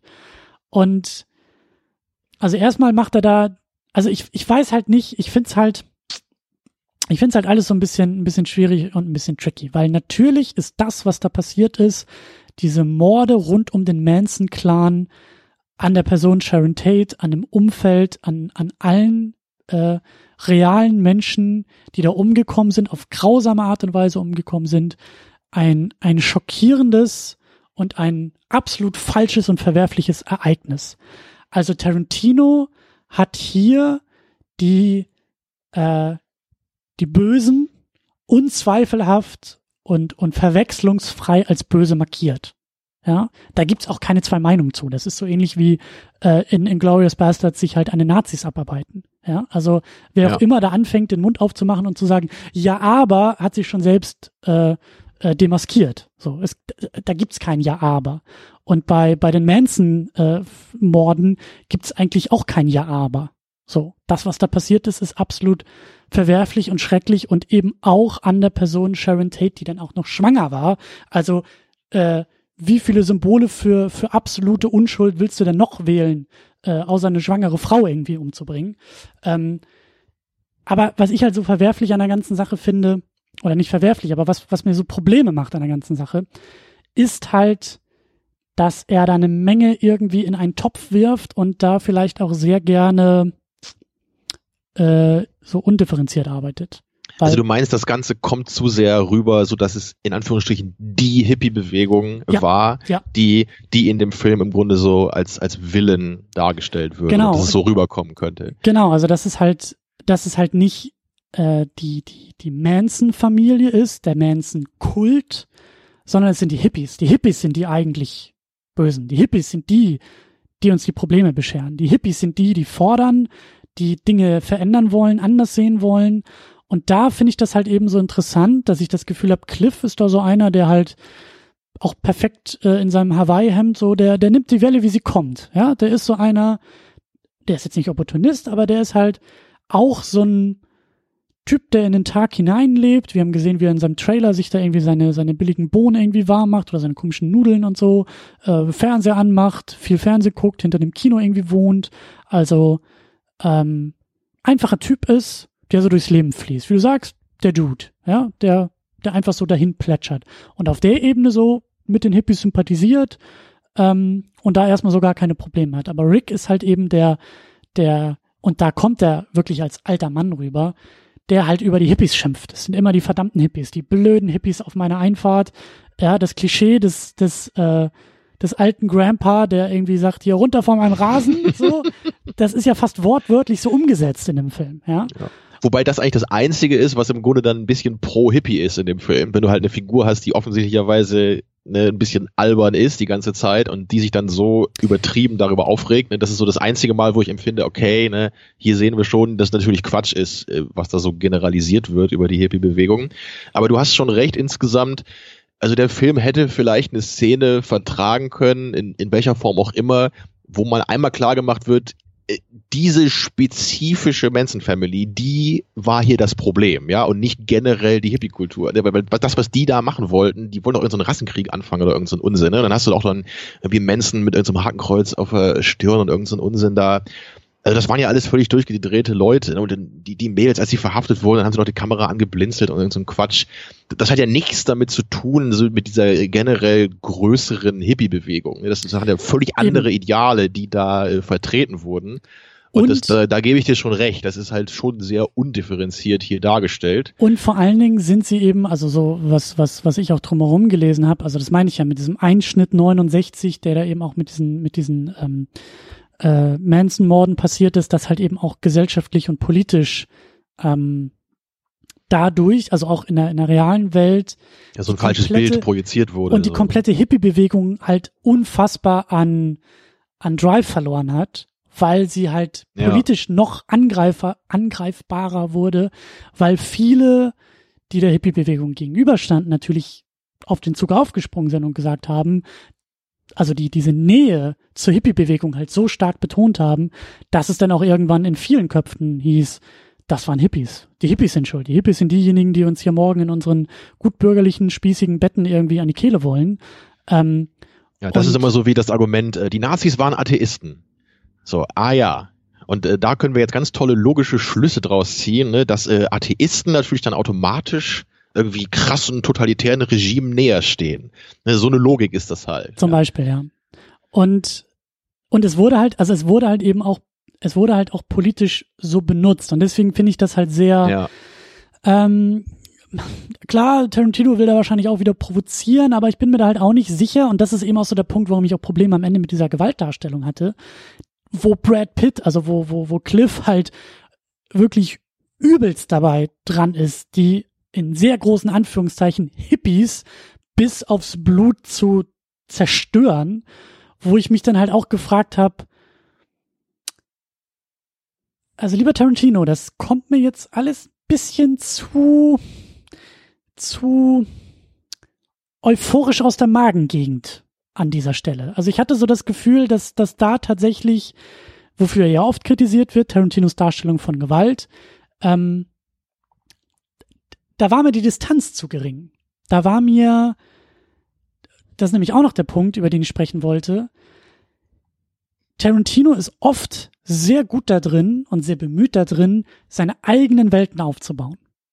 Inglourious Bastards, hast du ja auch gesagt, ist eine alternative, äh, fiktive Geschichtsvariante für mich gleichzusetzen mit diesem, also Tarantino war halt immer in diesem, in diesem Pulp Genre unterwegs, also mit seinem Pulp Fiction, aber vor allen Dingen auch mit so Sachen wie äh, Inglourious Bastards, Django Unchained. Also er ist ja jemand, der, ich, ich finde das Wort, ich finde Pulp auch schwer zu übersetzen, aber sowas wie diese, äh, was du vorhin gesagt hattest, so diese, diese Groschenromane, ja, so diese, diese, diese äh, Schmuddelliteratur, diese, diese mhm. ähm, gerade vom Mainstream und gerade von der Gesellschaft so belächelte und abgestuften ähm, Filmgenres, Schauspieler, ähm, also Tarantinos Helden und Tarantinos Stoffe sind halt in dieser Ecke einzuordnen. Er kommt aus dieser Ecke und er will ja, er war ja immer bemüht daran, diese Stoffe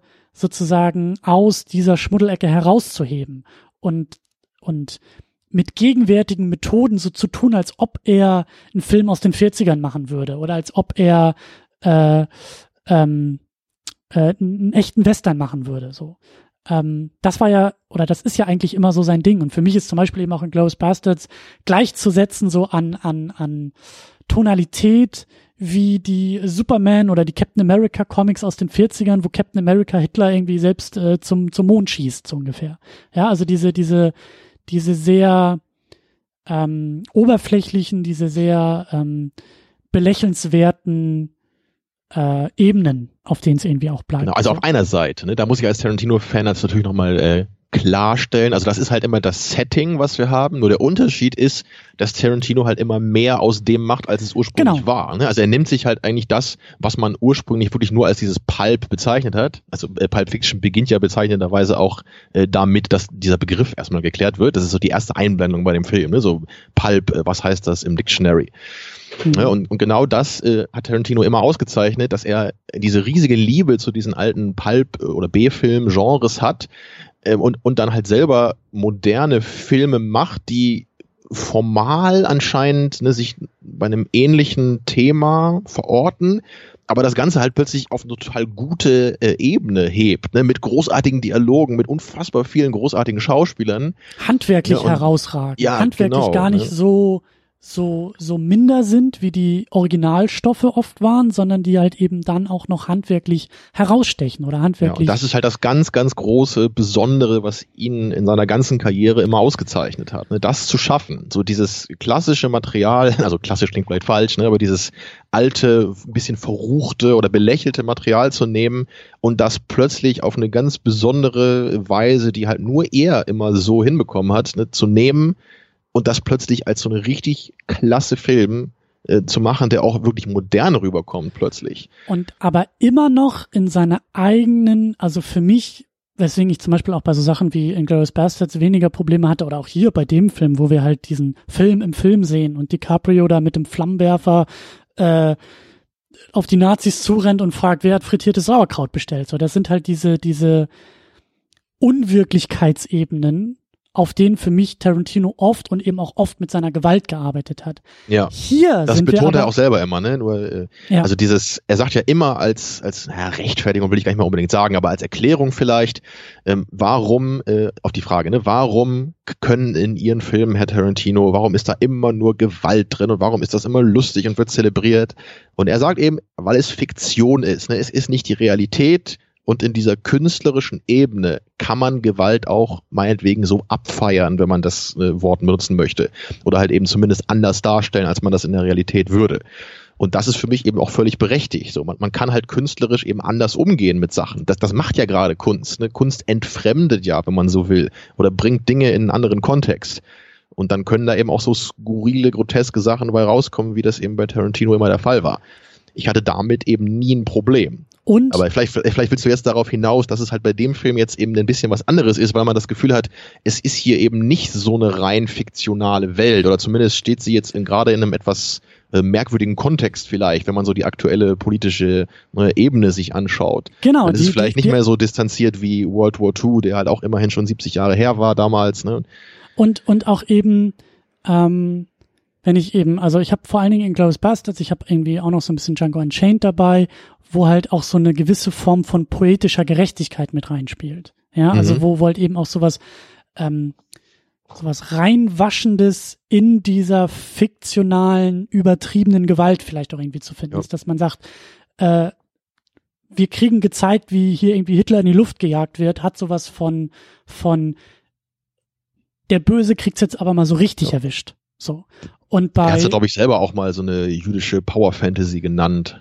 Ich weiß nicht, ob das von ihm kam oder zumindest den Begriff habe ich schon öfter gehört in Bezug davon. Ne? genau, und, und bei Django Unchained eben auch, ne, dass halt Ja. eben Django, der befreite Sklave, sich am Sklavenhändler, äh, ordentlich rächt. So. Und da ist Tarantino Mhm. auch unter Kritik geraten, dass viele sagen, ja, Moment mal, du bist weder schwarz noch bist du ein Jude, also warum erzählst du diese Befreiungsgewaltfantasien eigentlich? Ähm, das ist noch ein anderer Aspekt. Aber für mich ist halt eben jetzt genau das Problem, dass ich, dass ich bei diesem Finale, also wirklich wie, wie, wie, wie Cliff Booth diese in sehr vielen Anführungszeichen Hippies so drangsaliert, vermöbelt, quält und in dieser übertriebenen Gewaltdarstellung halt zermetzelt, hatte ich so das Problem von, okay, wo ist jetzt hier das reinwaschende Element dieser übertriebenen Gewaltdarstellung? Und sofort bin ich auf dieser Hippie-Ebene und sehe auf einmal für mich oder aus meinem Bauch kam auf einmal ein Gefühl von Bösartigkeit und von, also das war richtig, richtig fies mit anzusehen, weil ich mit dieser Kodierung von böse so meine Probleme hatte.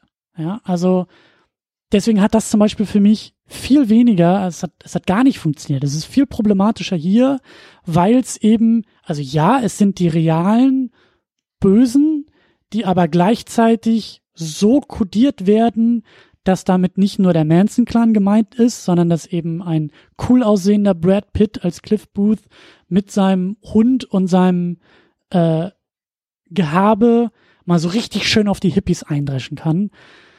Und da gehe ich nicht mit. Da gehe ich einfach nicht mit. Also wenn man das so empfindet, dann kann ich das auch voll nachvollziehen. Und ich habe ja eben auch schon gesagt, ich bin durchaus deiner Meinung, dass das nicht gerade eine differenzierte Darstellung ne, der Hippie-Bewegung ist, die wir in dem Film finden. Allerdings konnte ich das Ende äh, tatsächlich eher in Bezug auf meine Interpretation von Sharon Tate äh, vorhin sehen. Weil ich habe in dem Moment einfach gesehen, es, es wird hier einfach diese Alternative History gefeiert. Ja, Tarantino Mhm. zelebriert einfach hier seine eigene Geschichte, ne, sein, sein Überleben der goldenen Ära Hollywood, wenn man vielleicht so will. Das habe ich da empfunden. Und dann lässt er einfach mal so richtig die Sau raus, wie er es halt gerne macht, ne, gerade am Ende bei seinen Filmen. Das haben wir ja immer jetzt gehabt. Ne, bei, bei Django war es am Ende sehr brutal, bei Hateful Eight auch. So am Ende äh, kommt noch mal so die, die richtige, äh, also der, der Overdrive an ähm, Brutalität. So endet der Film ja meistens bei ihm. Und das habe ich hier einfach auf dieser Ebene wirklich genießen können. In meinem Kino war das auch so, dass alle gelacht haben und ich, ich habe selber auch gedacht, ich habe glaube ich noch nie so gelacht, während äh, von einem kleinen Mädel, der der Kopf so lange auf den Boden geknallt wurde, bis er nur noch ein Haufen Matsch war. Und ähm, naja, ich, ich kann schon verstehen, dass das natürlich nicht für jeden funktionieren kann. Aber ich, ich würde halt sagen, wenn man das Ganze wirklich als so ein Tarantino-typisches Ende sieht und wenn man es halt so sehen kann, dass es nicht auf die Hippie-Bewegung bezogen ist, sondern wirklich nur auf diese spezifische Manson Family und eben auf also und dann eben indirekt darauf, dass jetzt, ne, dass das Hollywood, was Tarantino eben so liebt aus seiner Kindheit, dass das jetzt eben noch weiter bestehen kann, vielleicht, dann kann ich da auf jeden Fall mitgehen. Aber das ist halt der Knackpunkt, wie man das jetzt empfindet. Es geht halt darum, wem wird hier gerade der Kopf zermatscht. Und wer zermatscht hier gerade den Kopf? Und das ist nämlich auch so das Ding, dass ich, äh, das ist die nächste Ebene, so warum der Film für mich halt nicht funktioniert und warum ich auch so Probleme zum Beispiel mit dieser Szene habe. Ähm, ich habe das Gefühl, und das kommt eben auch daher, dass Tarantino hier so wirklichkeitsnah arbeitet wie vielleicht schon lange nicht mehr. Ähm, ich habe sehr stark das Gefühl, dass Tarantino hier auch selbst durch seine Figuren spricht.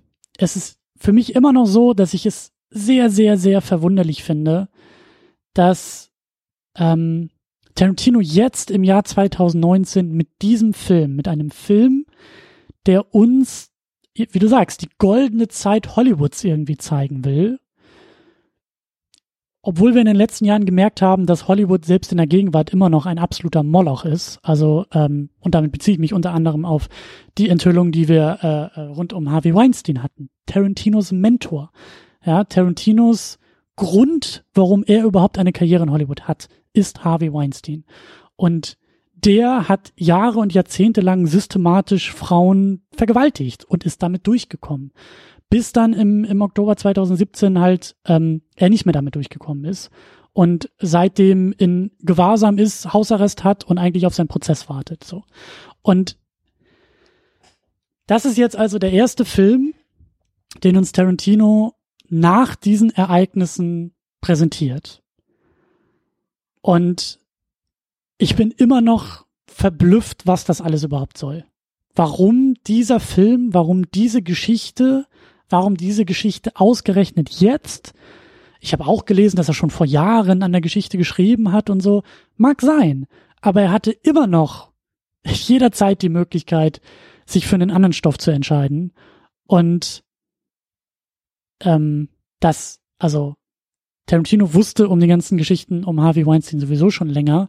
Also während für uns alle das Ding im Oktober 2017 geplatzt ist, äh, wette ich, dass da Tarantino auch, auch schon mehr vorher hinter den Kulissen wusste und dass es vielleicht auch absehbarer für Beteiligte und Betroffene war, ähm, dass es auch zu diesen Enthüllungen kommen wird. Ähm, und das ist alles für mich, das ist, es ist mindestens irritierend alles. Es ist mindestens äh, irritierend oder halt wirklich abstoßend für mich. Ähm, weil ich mich frage, was, was, was, also es wird gerade, und das ist eben so der Punkt, warum ich auch, auch bei so vielen äh, Darstellungen in einem Film so meine Probleme habe, ja, weil ähm, eine, eine Hippie-Bewegung 69 die Veränderung gefordert hat, die den Status quo angeklagt hat, die Strukturen verändert sehen wollte, die politische Forderungen gestellt hat, die Gehör haben wollte, die gesehen werden wollte, die hier in diesem Film sehr weiblich dargestellt wird, weil hauptsächlich Frauen diejenigen sind, die hier bei Manson auf der Ranch rumhängen. Ja, und Manson selber sehen wir ja nur einmal kurz, wie er über den Parkplatz läuft, was genau. ich auch sehr merkwürdig fand. Ganz genau. Manson ist auch erstaunlich abwesend in der ganzen Sache. Ähm, das Ganze wird so kodiert und dargestellt, dass ich immer wieder da saß und mir dachte, Tarantino, was soll das? Also ich bin sehr nah auf einmal an der MeToo-Bewegung, die genau das Gleiche tut, nur jetzt gerade in Hollywood, die halt nicht politisch im Sinne von außenpolitisch oder innenpolitisch äh, fordert, sondern die äh, Hollywood politisch fordert und sagt, wir rütteln am Status quo, wir prangern an, wir wollen Veränderungen sehen, wir beschweren uns über Ungerechtigkeiten, die uns angetan werden. Und dann kommt jemand wie Tarantino, der Jahre und Jahrzehnte lang aus diesen Ungerechtigkeiten massiv profitierte oder zumindest viel davon wusste, der sich jetzt hinstellt und uns einen Film über die gute alte Zeit 69 in Hollywood zeigt, in der die Hippie-Bewegung mal so richtig in die Fresse bekommt, während er uns einen Hauptdarsteller zeigt, Rick Dalton, der abgehalfterte Star, der alte Mann aus den 50ern, der hier auch noch mal so richtig schön äh, fordern darf, so runter von meinem Rasen mäßig so,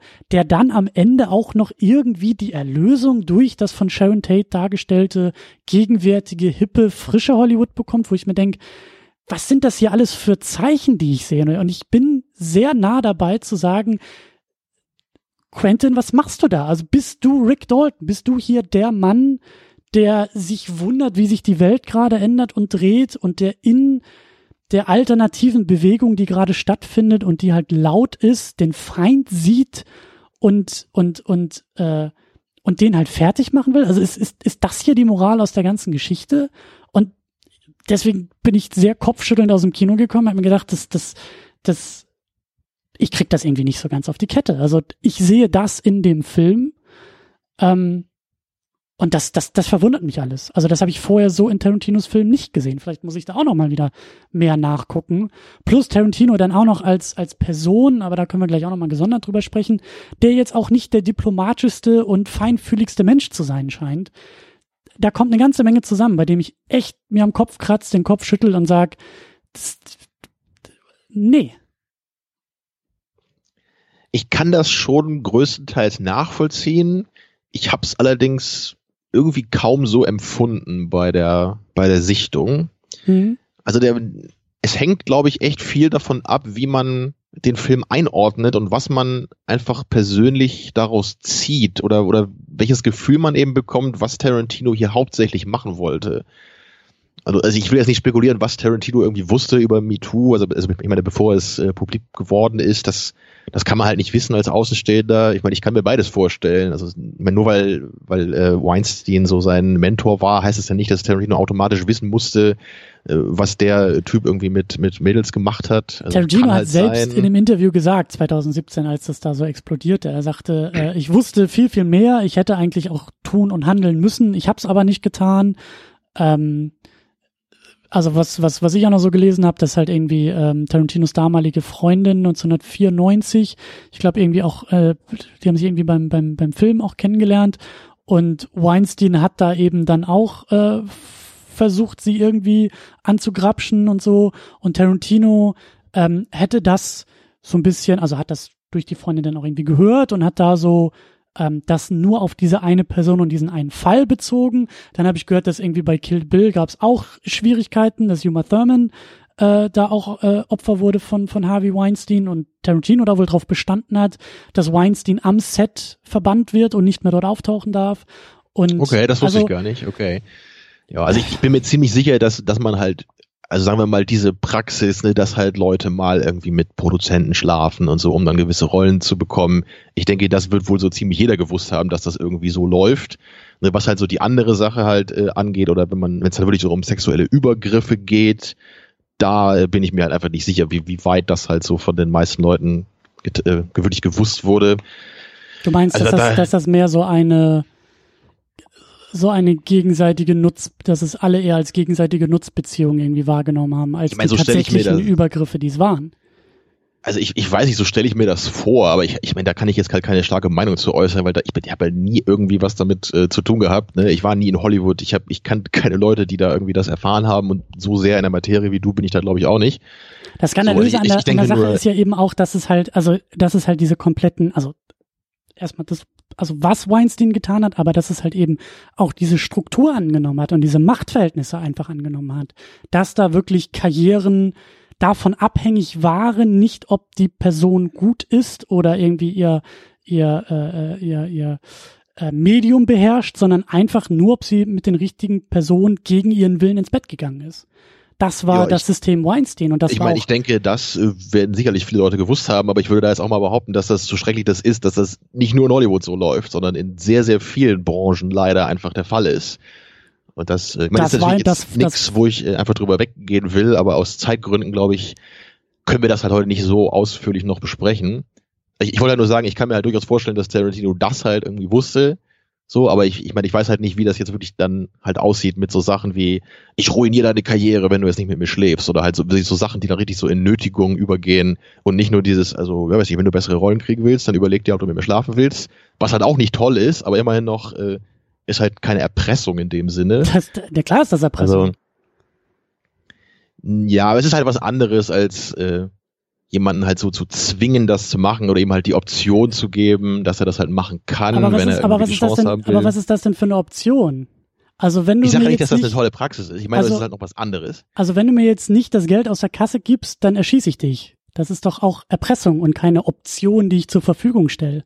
Oder? Es ist halt, aber das ist halt was anderes, als zu sagen, wenn du mit mir schläfst, gebe ich dir das Geld aus der Kasse. Das wollte ich nur sagen. Das sind halt die beiden Möglichkeiten. In dem einen Fall nehme ich dir was weg und in dem anderen Fall gebe ich dir die Möglichkeit, etwas zu bekommen. Nee. Was halt, wie gesagt, beides scheiße ist. Aber nee, es ist halt in nicht das beiden Gleiche. Fällen nehme ich dir eine Menge weg. Also in dem einen Fall nehme ich dir erstmal die komplette Würde und Menschlichkeit weg, weil ich dich nicht als Mensch gerade sehe, sondern weil ich dich als Körper betrachte, der mir zur Verfügung steht. Naja, das meine ich halt gerade. Ich möchte jetzt diese Diskussion nicht aufmachen und das schaffen wir heute einfach nicht. Schaffen wir auch Ich- ich nicht, meine, wir, aber wir sind uns ja, wir sind uns ja einig, dass das beides äh, keine tolle Praxis ist. Das wollte ich ja überhaupt nicht sagen. Ich würde halt nur trotzdem den Unterschied machen zwischen dem einen und dem anderen. ich, ich weiß, dass wir es hier nicht ausdiskutieren können, aber ähm, da gibt's keinen Unterschied. Aber Sehe ich nicht so, okay. moralisch gesehen. Aber wie gesagt, das müssen wir dann irgendwie anders diskutieren oder gar nicht oder keine Ahnung. Äh, also, ähm, so, wo war ich denn? Genau, wir waren bei der, bei der Rezeption von dem Ende. Und ja, also das ist halt diese Ebene, wenn man, wenn man halt dieses Gefühl hat, es, das schwingt hier so mit. Und bei dir war es ja so, ne? Du Ja. hast halt dieses Ja. Gefühl, dieser Film ist irgendwie im mo äh, momentanen politischen, gesellschaftlichen Kontext. So, den kannst du irgendwie nicht da rausdenken, glaube ich. Ne? So hat es das Gefühl. Ich, ich kann ihn auch da. nur, ich kann ihn auch nur so wahrnehmen. Ich kann ihn nur so, ich kann ihn nur in dieser, also aus dieser Perspektive wahrnehmen, in dem Hier und Jetzt wahrnehmen. Und das ist halt eben irgendwie auch noch so das Ding. Eigentlich erwarte ich auch noch irgendwie mehr von Tarantino. Der war halt, der war halt weg nach Some Hateful Eight. Währenddessen ist diese ganze Geschichte ans Tageslicht gekommen, die eben auch, also, äh, also in dieser Struktur ist Tarantino halt sehr, sehr nah gewesen und hat halt auch, also aus der hat er halt auch profitiert.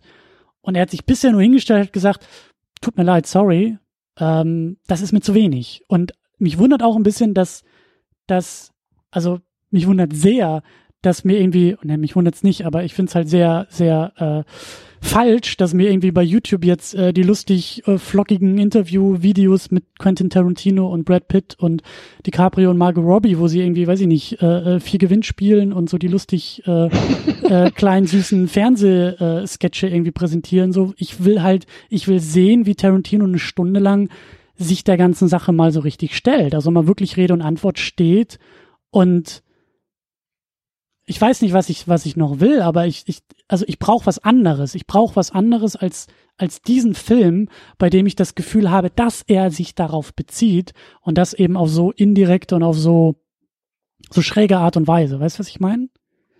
Also wie gesagt, ich kann das auf jeden Fall verstehen und ich finde auch nicht, dass das jetzt absurd ist, diese Gefühle dabei zu haben. Nur ich selber scheine da einfach ein bisschen anders zu ticken und ich also wie, das mit der Hippie-Geschichte, das ist mir halt auch aufgefallen, dass ich das ein bisschen undifferenziert dargestellt fand. Aber ähm, ich, ich bin da bei Tarantino irgendwie bereit, das bis zum gewissen Punkt einfach mitzumachen.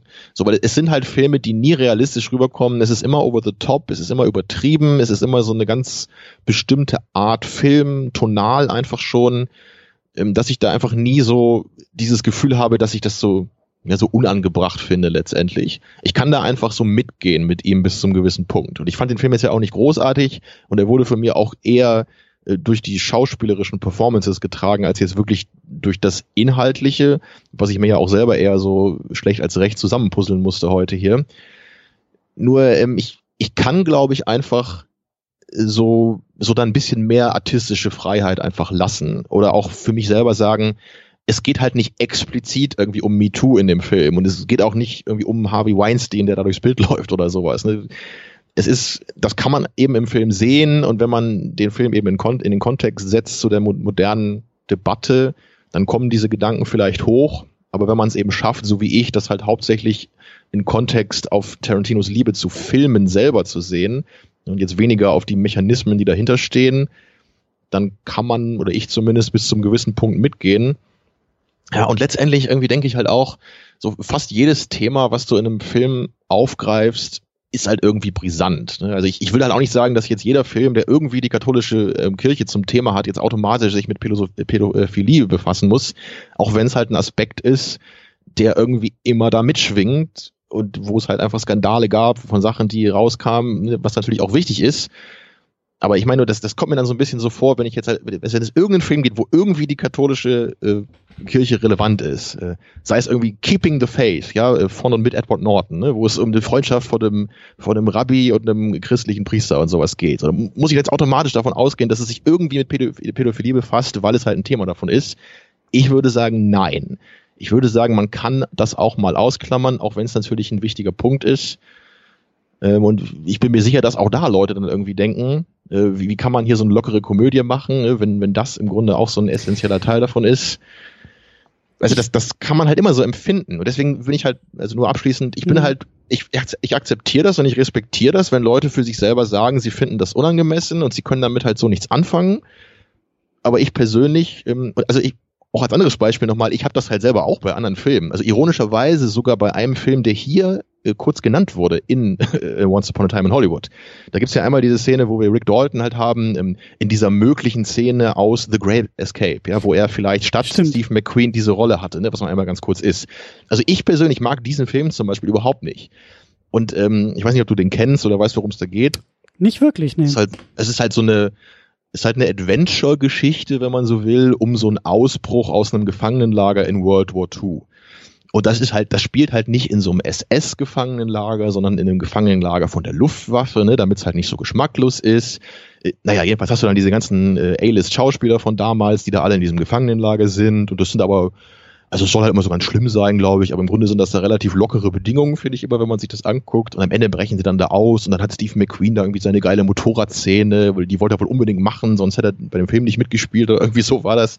Und wenn ich das gucke, denke ich halt nur, ich finde es total unangemessen, so eine komische, lockere Adventure-Ausbruchsgeschichte in den Zweiten Weltkrieg zu packen und dann halt zu sagen, ja, ja, das ist ja kein Gefangenenlager der SS hier, ne? Das ist von der Luftwaffe also ich denke da nur, warum nehme ich dieses Setting World War II, wenn es überhaupt nicht darum gehen soll? Also das wäre jetzt so ein bisschen so ein Gegenbeispiel zu meiner eigenen These gerade. Weil da muss ich persönlich halt auch sagen, ich kann mit dem Film nichts anfangen und mich offendet das vielleicht ein bisschen, wenn man so will. Oder zumindest nervt mich das. Und ich sehe halt nicht, warum man das machen sollte. Mhm. Ähm, naja, ich würde aber deswegen halt nicht jetzt Leute verurteilen, also nicht, nicht, dass du das machst, aber wenn jetzt generell jemand sagt, äh, oh, so ein Film wie Inglourious Basterds, den muss man doch verbieten, wie kann man sowas Geschmackloses machen? Sowas würde ich halt nie sagen. Ich würde immer sagen, hau deine Kunst raus, hau alles raus, was du willst. Und wenn jemand das zum Kotzen findet, dann soll er das halt nicht angucken aber ähm, wir müssen halt nichts zensieren. Wir können alles bewerten, wir können drüber reden, ne? da, wir können da, drüber da, diskutieren. Da haben, wir, da haben wir genauso, da haben wir ja damals auch bei Inglourious Bastard schon so drüber ja. gesprochen. Es ist halt, ähm, es ist halt, und da bin ich, da bin ich bei Quentin Tarantino so als als Typ irgendwie auch sehr sehr zwiegespalten, weil ich glaube, er ist kontrovers. Das weiß und er, er provoziert auch. ja auch bewusst. Das ist und ja auch er klar. Ne? Das, er dann weiß ja, was er, sich, da tut. Ja, und dann ja. darf er, er darf sich aber auch nicht äh, also er muss sich dann auch dem Gegenwind stellen. Er muss sich dann auch der Kritik an ihm stellen. Und da habe ich das Gefühl, dass der kleine Quentin auch manchmal ein bisschen zu zart beseitigt ist. Also wenn er dann auch immer, also hattest du, glaube ich, im, im, Vorgespräch oder, oder vorhin irgendwie auch erzählt, dass er dann in, ähm, in Interviews irgendwie sich beschwert, dass er seit 20 Jahren die gleiche Frage zum Thema Gewalt irgendwie gestellt bekommt. Da denke ich mir auch so, ja, das, da musst du durch, Quentin, das, da, da musst du durch. Wenn du diese Filme machst, dann musst du auch du musst sie nicht erklären, aber du musst dich der Auseinandersetzung mit diesem Film auch stellen. Ich bin auch nicht der Meinung, dass da irgendwas zensiert werden muss, aber ich bin der Meinung, dass wenn Tarantino seine Sachen uns auf den Tisch knallt, dann dürfen wir ihm die auch wieder zurück auf den Tisch knallen und sagen, so nicht, das geht nicht, das sehen wir aber anders. Das ist ja, ein Dialog, das, der dann stattfinden muss. Das stimmt natürlich. Ne? Das, also ich stehe da so ein bisschen dazwischen. Ich verstehe das auf jeden Fall, was du sagst. Ich ich habe aber nur oft, ähm, das ist immer sehr vom individuellen Interview abhängig, finde ich. Also du kriegst ja immer so ein Gefühl äh, von dem, was die Interviewer gerade von dir wollen. Und wenn ich von vornherein das Gefühl bekomme, dass jemand nur eine Frage stellt, damit der andere ins Fettnäpfchen trifft, dann habe ich nicht mehr das Gefühl, ne, dass der Interviewpartner sich auch wirklich dazu äußern muss. Vielleicht. Wenn es ein wirklich, wenn es ein faires Interview ist und diese Fragen kommen, dann sehe ich es genauso wie du. Dann äh, sollte man vielleicht auch mal die Größe haben, da was zu, zu sagen und nicht immer nur zu sagen, das ist halt meine Kunst. Wenn du es nicht verstehst, bist du selber schuld. So, das ist ein bisschen zu einfach. Ne? Aber wenn man, wenn du seit 25 Jahren ähnliche Filme machst und auch wirklich schon relativ viel darüber gesagt hast, warum du diese Gewalt so inszenierst, wie du es tust. Also, also ich kann mich da aber auch in Tarantino hineinversetzen. Ne? Stell dir vor, du, du machst immer wieder diese Filme und und, und das ist halt irgendwie auch dein Stil, es ist halt deine Kunst und jedes einzelne Mal kommen halt immer hunderte Leute und stellen dir halt immer diese Fragen und du merkst ganz genau, dass sie nur darauf zielen, dass du irgendwas Falsches sagst, damit die, äh, damit die dich in ihren Clickbait-Artikeln auseinandernehmen können. Ne, dann hast du halt auch nicht mehr so einen Bock, glaube ich, immer darauf zu antworten. Also es ist schwierig. Vielleicht wollen die auch nur provozieren, die Leute, die ihn da in diese Interviews verwickeln? Ja, alle Vielleicht wollen machen, provozieren hier. Er will provozieren, sagen, die anderen auch. Machen also das gleiche mit ihm, was er mit ja, seinem ja, Film macht. Ist, also das stimmt, es ist so das ja. Ding. Ich habe halt einfach, ich habe halt null Mitleid dann mit ihm, so, weil in meinen Augen, also er muss halt durch als. Also Mitleid habe ich da jetzt auch nicht. Da gibt's glaube ich schon ein paar andere Leute, die ich erstmal äh, meines Mitleids zuteilhaben äh, lasse da. Ja, ja. Also da ist Tarantino glaube ich nicht der erste auf der Liste. Ähm, aber ich kann halt schon verstehen, warum man einfach irgendwann genervt ist. Das er hat sowas auch. ja auch, er hat sowas ja auch nicht nur alle, alle halbe Jahr mal ein so ein Interview, sondern er hat sowas ja dauernd. Ne? Und immer wieder musst du dir das anhören. Und die Leute greifen halt immer deine Kunst an letztendlich. Ne? Und irgendwann geht dir das einfach auch zu Herzen, glaube ich. So, weil er ist ja einfach auch jemand, er ist halt nicht einfach nur irgendein so Arbeiter in Hollywood, ne, der irgendwie seine Filme macht und dafür sein Geld kriegt. Das sind ja schon, das glaube ich bis heute, das sind Projekte, wo er wirklich auch leidenschaftlich mit involviert ist. Wenn du immer deine Skripts schreibst, dann immer Klar. deine ganzen Filme durchziehst, da hängt ja einfach so viel Herzblut dran, dass es dir einfach irgendwann auf die Nerven geht, wenn da irgendwelche Leute kommen, die halt nichts anderes machen, als Filme zu zerreißen, ne, dich halt immer so ankacken. Ähm, deswegen beides ist so irgendwie richtig, finde ich. Es ist schwierig, it's complicated. Ähm, ich habe noch ein, ich habe noch ein weiteres Problem mit mit mit dem Film und mit Tarantino und dann äh, möchte ich auch noch ein bisschen über äh, zum Schluss über Tarantinos äh, Status aussprechen. Mhm. Ähm, ich weiß nämlich nicht, äh, wie viel du auch darum weißt, aber ähm, es geht ja hier um Sharon Tate, die Ehefrau von Roman Polanski. Ähm, ich weiß nicht, ob du ob du dich äh, mit den mit der Person Polanski auskennst, weil die ist halt auch sehr sehr umstritten. Ja, ich habe auch mal diese, diese Dokumentation, die kennst du, glaube ich, auch, ne? Roman Polanski Most Wanted oder sowas hieß die. Also das äh, war so eine. Nicht, ich die ich, also ich habe diese Dokumentation auf jeden Fall mal gesehen, aber es ist ein bisschen her, deswegen weiß ich das im Detail nicht mehr so. Ich kann mich nur noch erinnern, dass er halt auf jeden Fall immer so ein Ladies Man war und dass da glaube ich auch mal so ein paar Sachen. War das nicht irgendwie mit so einem Underage Girl oder so? Hatte er nicht mal irgendwie sowas da? Also war das er? Nach, nach dieser ganzen Geschichte mit Sharon Tate, äh, ich glaube in den, in den 70ern ist es dann irgendwie passiert, ähm, Polanski hat und hat sich auch für schuldig erklärt, eine 13-Jährige vergewaltigt. Und also mehr als nur ein Ladies Man.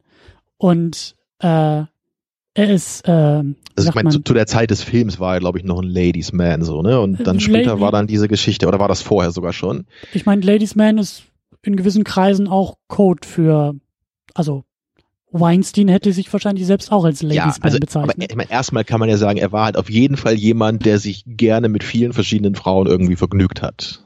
Erstmal das, schon mal als Feststellung. Das hat er auch selber nicht geleugnet. Ne? Und, äh, möglich, und, und er hat auch, auch nicht geleugnet, dass er Sex mit einer 13-Jährigen hatten. So, und also er ist, er ist äh, festgenommen worden, er hat sich auch für schuldig ja, genau. bekannt und ist dann aber, als äh, er, also ich glaube, er wollte da irgendwie ein, ein, wie sagt man so, ein, ein er wollte, glaube ich, eine Verhandlung umgehen und irgendwie so ein Deal eingehen und als dann aber irgendwie klar war, so, dass es nicht zum Deal kommen wird, ist er abgehauen, abgehauen genau. und ist seitdem, äh, wie sagt man, per Haftbefehl gesucht in den USA. Das war auch der Grund, warum er 2001 oder 2002 bei den Oscars nicht den äh, Oscar abholen konnte als bester Regisseur, weil der halt, sobald er US-Staatsboden betritt, äh, wird er halt festgenommen. Also äh, deswegen ist er in Europa unterwegs und ähm, äh, was soll ich noch sagen? Äh, genau, ist äh, seitdem hier in Europa unterwegs und ist auch erst 2018, also vor einem Jahr, aus der Oscar Academy äh, rausgeschmissen worden. Also Harvey Weinstein ziemlich schnell, 2017 schon. Und äh, Roman Polanski, bei dem auch viele eigentlich lange gefordert haben, so, äh, der hat da nichts mit zu suchen, ist 2018 rausgeworfen worden. Und Tarantino hat irgendwie 2003 in einem Interview, äh, wo selbst, also er hat das Interview im Radio gegeben bei Howard Stern. Howard Stern ist äh, auch keine keine einfache Persönlichkeit so, der der äh, auch provoziert und sehr kontrovers ist. Aber selbst Howard Stern hat Tarantino da ordentlich ähm, Gegenwind gegeben, weil Tarantino Polanski und diese ganze Geschichte mit einer 13-Jährigen halt verteidigt hat. So. Und das ist ein weiteres Puzzlestück in dieser ganzen Tarantino, Weinstein, Polanski-Geschichte, bei der ich mich auch frage, weiteres Fragezeichen jetzt, warum dieser Film? Warum, äh, äh, warum zeigt er uns, ähm, warum bringt er uns in das Jahr 69 zurück, bei der eben die Ehefrau von Polanski, Sharon Tate, diesen grausamen Morden äh, zum Opfer gefallen ist, um sie dann hier eben nicht zum Opfer zu machen und äh, womöglich auch noch irgendwie Leonardo DiCaprio am Ende des Filmes hier als Rick Dalton äh, vielleicht irgendwie noch eine Hauptrolle im nächsten Polanski-Film quasi ähm, möglich macht. So. Alles sehr, sehr, sehr, sehr komisch und sehr, sehr merkwürdig. Auch da glaube ich schon, dass äh, Tarantino weiß, wie er da auch provoziert. Und das, das, das verunsichert mich halt noch mehr, dass ich einfach nicht weiß, was das alles soll. Warum ausgerechnet dieser Film, ausgerechnet jetzt zu dieser Zeit äh, Thema ist. Tja, ja, ich kann das verstehen, auf jeden Fall. So, ich, und, ich und mir, mir war es möglich, ne, wie gesagt, dass er auf so Hollywood als Film zu beziehen und weniger halt auf Hollywood als Institution, wenn man es so nennen möchte.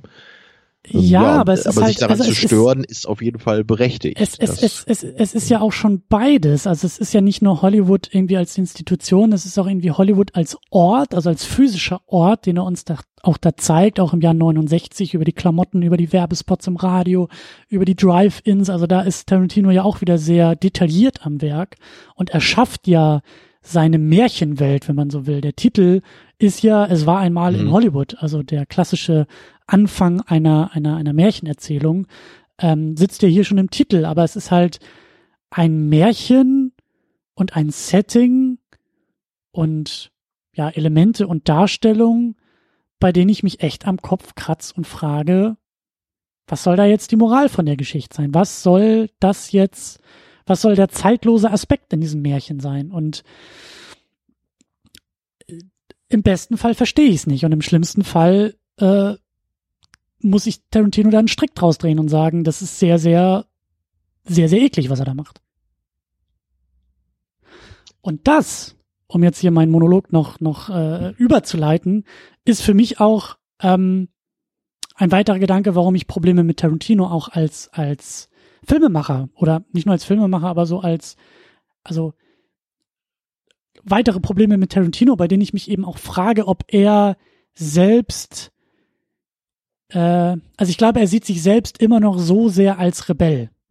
Er ist als Rebell gestartet in Hollywood, als, als Außenseiter. Er kam noch irgendwie, glaube ich, aus der Videothek und hat hier nichts mit Filmstudium am Hut und hat auch irgendwie keine reichen Eltern und ist halt nicht in dieses System in irgendeiner Form hineingewachsen oder hineingeboren, sondern hat dieses System mit seinen Drehbüchern und mit seinem, mit seinen äh, Ergebnissen ähm, für sich gewonnen und musste auch immer wieder eigentlich bis heute, ähm, das, was wir auch schon besprochen hatten, also sein, sein, seine Filme sind ja auch Plädoyers für die Dinge, die ihn interessieren und für die er halt ähm, brennt und Leidenschaft hat, nämlich B-Movies und diese ganzen Pulp-Geschichten und diese ganzen Groschenromane und all diese oftmals ja als weniger wertvolle Blaxploitation hat er ja auch äh, äh, mit Jackie Brown hat er sich ja auch irgendwie an einem Genre abgearbeitet. Also er ist ja ständig dabei mit seinen Filmen Außenseiter, Geschichten, Figuren, Schauspieler und Genres, ähm, wie du auch gesagt hast, so auf eine Bühne zu heben und auch zu mehr zu machen. Und jetzt bei Once Upon a Time in Hollywood fällt mir nur auf, dass er halt einfach nicht mehr dieser Außenseiter ist, also eigentlich schon lange nicht mehr ist, aber immer weniger ist, weil seine Themen und Stoffe eigentlich immer mehr in den Mainstream gewachsen sind. Also während ein Tarantino, glaube ich, Anfang der 2000er äh, dieser zum Beispiel Comic-verliebte Tarantino Anfang der 2000er ähm, da seine Monologe über Superman so halten durfte, äh, und konnte und, und, und da vielleicht auch was Besonderes oder was, was, was, was äh, Außergewöhnliches geschaffen hat, sind wir halt jetzt im Mainstream bei den Superhelden angekommen, bei einer Sache, die halt Tarantino auch sehr nahe ist. Und ich habe einfach das Gefühl, dass er da auch so die Zeichen der Zeit irgendwie nicht mehr so ganz schnallt. Er ist in meinen Augen immer mehr der Rick Dalton, der da in seinem Bademantel, äh, in seinen, in seinen Slipper auf der Einfahrt steht und sagt, runter vor meinem Rasen und was, was, was, wie verändert sich die Welt hier um mich herum und was ist hier eigentlich los? Und die Welt halt und die Zusammenhänge nicht mehr versteht. Ähm, aber dennoch der Meinung ist, mit seinen Filmen an irgendwelchen, äh, also quasi von der Außenbande mit seinen Filmen zu kommen und an, an, an den Mainstream irgendwie anzuklopfen und den Mainstream zu provozieren, anstatt zu merken, dass er halt selber dieser Mainstream geworden ist. So ein bisschen wie die Ärzte, die irgendwie mit Mitte 50 noch auf der Bühne stehen und irgendwie Lieder über den, über den Kapitalismus schreiben, während sie halt irgendwie nach dem Auftritt irgendwie in die Villa auf, auf Mallorca oder Sylt oder Westerland äh, äh zurückfliegen. So, weißt du, was ich meine? Das ist so, ich habe das Gefühl, dass Tarantino da irgendwie auch sich selbst viel mehr hinterherhinkt, auch mit diesem Film, anstatt halt irgendwie nach vorne zu gehen. Der ist so seltsam nostalgisch und auch so seltsam zurückgerichtet, dieser Film, anstatt halt irgendwie hier zu sein. Also was man erstmal festhalten kann, ist inhaltlich, das stimmt. Früher hat Tarantino Filme gemacht wie Pulp Fiction, der arguably auch nicht so wirklich über irgendwas ist eigentlich äh, oder Kill Bill, ne, der eher so eine Art ja Liebeserklärung an das asiatische Kino ist und sich jetzt eigentlich größtenteils so von großen gesellschaftlichen Themen da fernhält. Und dann später kamen Filme wie Inglorious Bastards, ne, der sich mit Nazis auseinandersetzt. Wir haben Django Unchained, der sich explizit mit Rassismus auseinandersetzt. Ne, und jetzt halt eben Once Upon a Time in Hollywood, der sich ja äh, was auch immer er tut, aber irgendwie scheint er da so ein bisschen drin verortet zu sein. Oder er ist zumindest nicht einfach äh, völlig äh, apolitisch. So, das kann man, glaube ich, nicht sagen, ne, weil er sich ja auch auf diese konkreten, realen Events eben äh, bezieht. Also da ist sicherlich eine Änderung zu bemerken.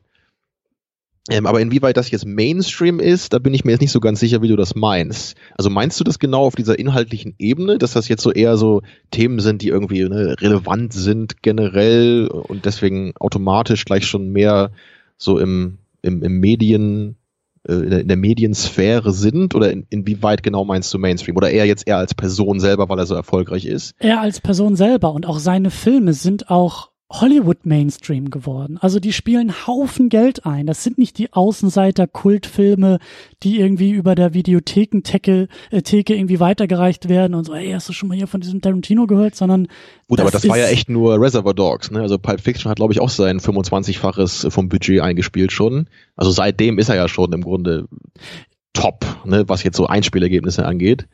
Ja, was, was halt, also wenn er diese, diese äh, äh, fast schon Fantasy-Märchenwelten in seinen Filmgenres aus den vergangenen Zeiten im B-Movie-Bereich so, da, da, da bin ich auch eher dabei. Aber mich wundert halt eben, dass er hier mit dieser so realweltlichen Geschichte daherkommt und vielleicht immer noch irgendwie meint, jetzt mal ordentlich irgendwie provozieren zu können.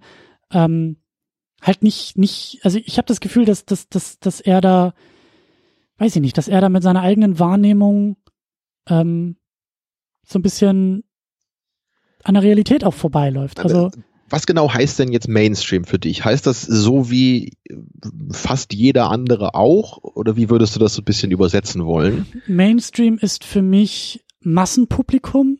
Und das meine ich auch nicht negativ, sondern, sondern ähm, also, also das hat er ja erstmal. Ne? Das, genau. das stimmt. Wenn ein neuer Tarantino ins Kino kommt, äh, habe ich ja auch am Anfang der Sendung sogar gesagt, ich gehe eigentlich davon aus, dass äh, fast jeder den guckt. Ne, das, also er hat ein riesen Publikum. Das, das ist schon mal richtig. Er hat ein riesen Publikum und er, er spricht nicht zu einer Außenseitergruppe oder sowas, mhm. sondern er spricht zu uns allen.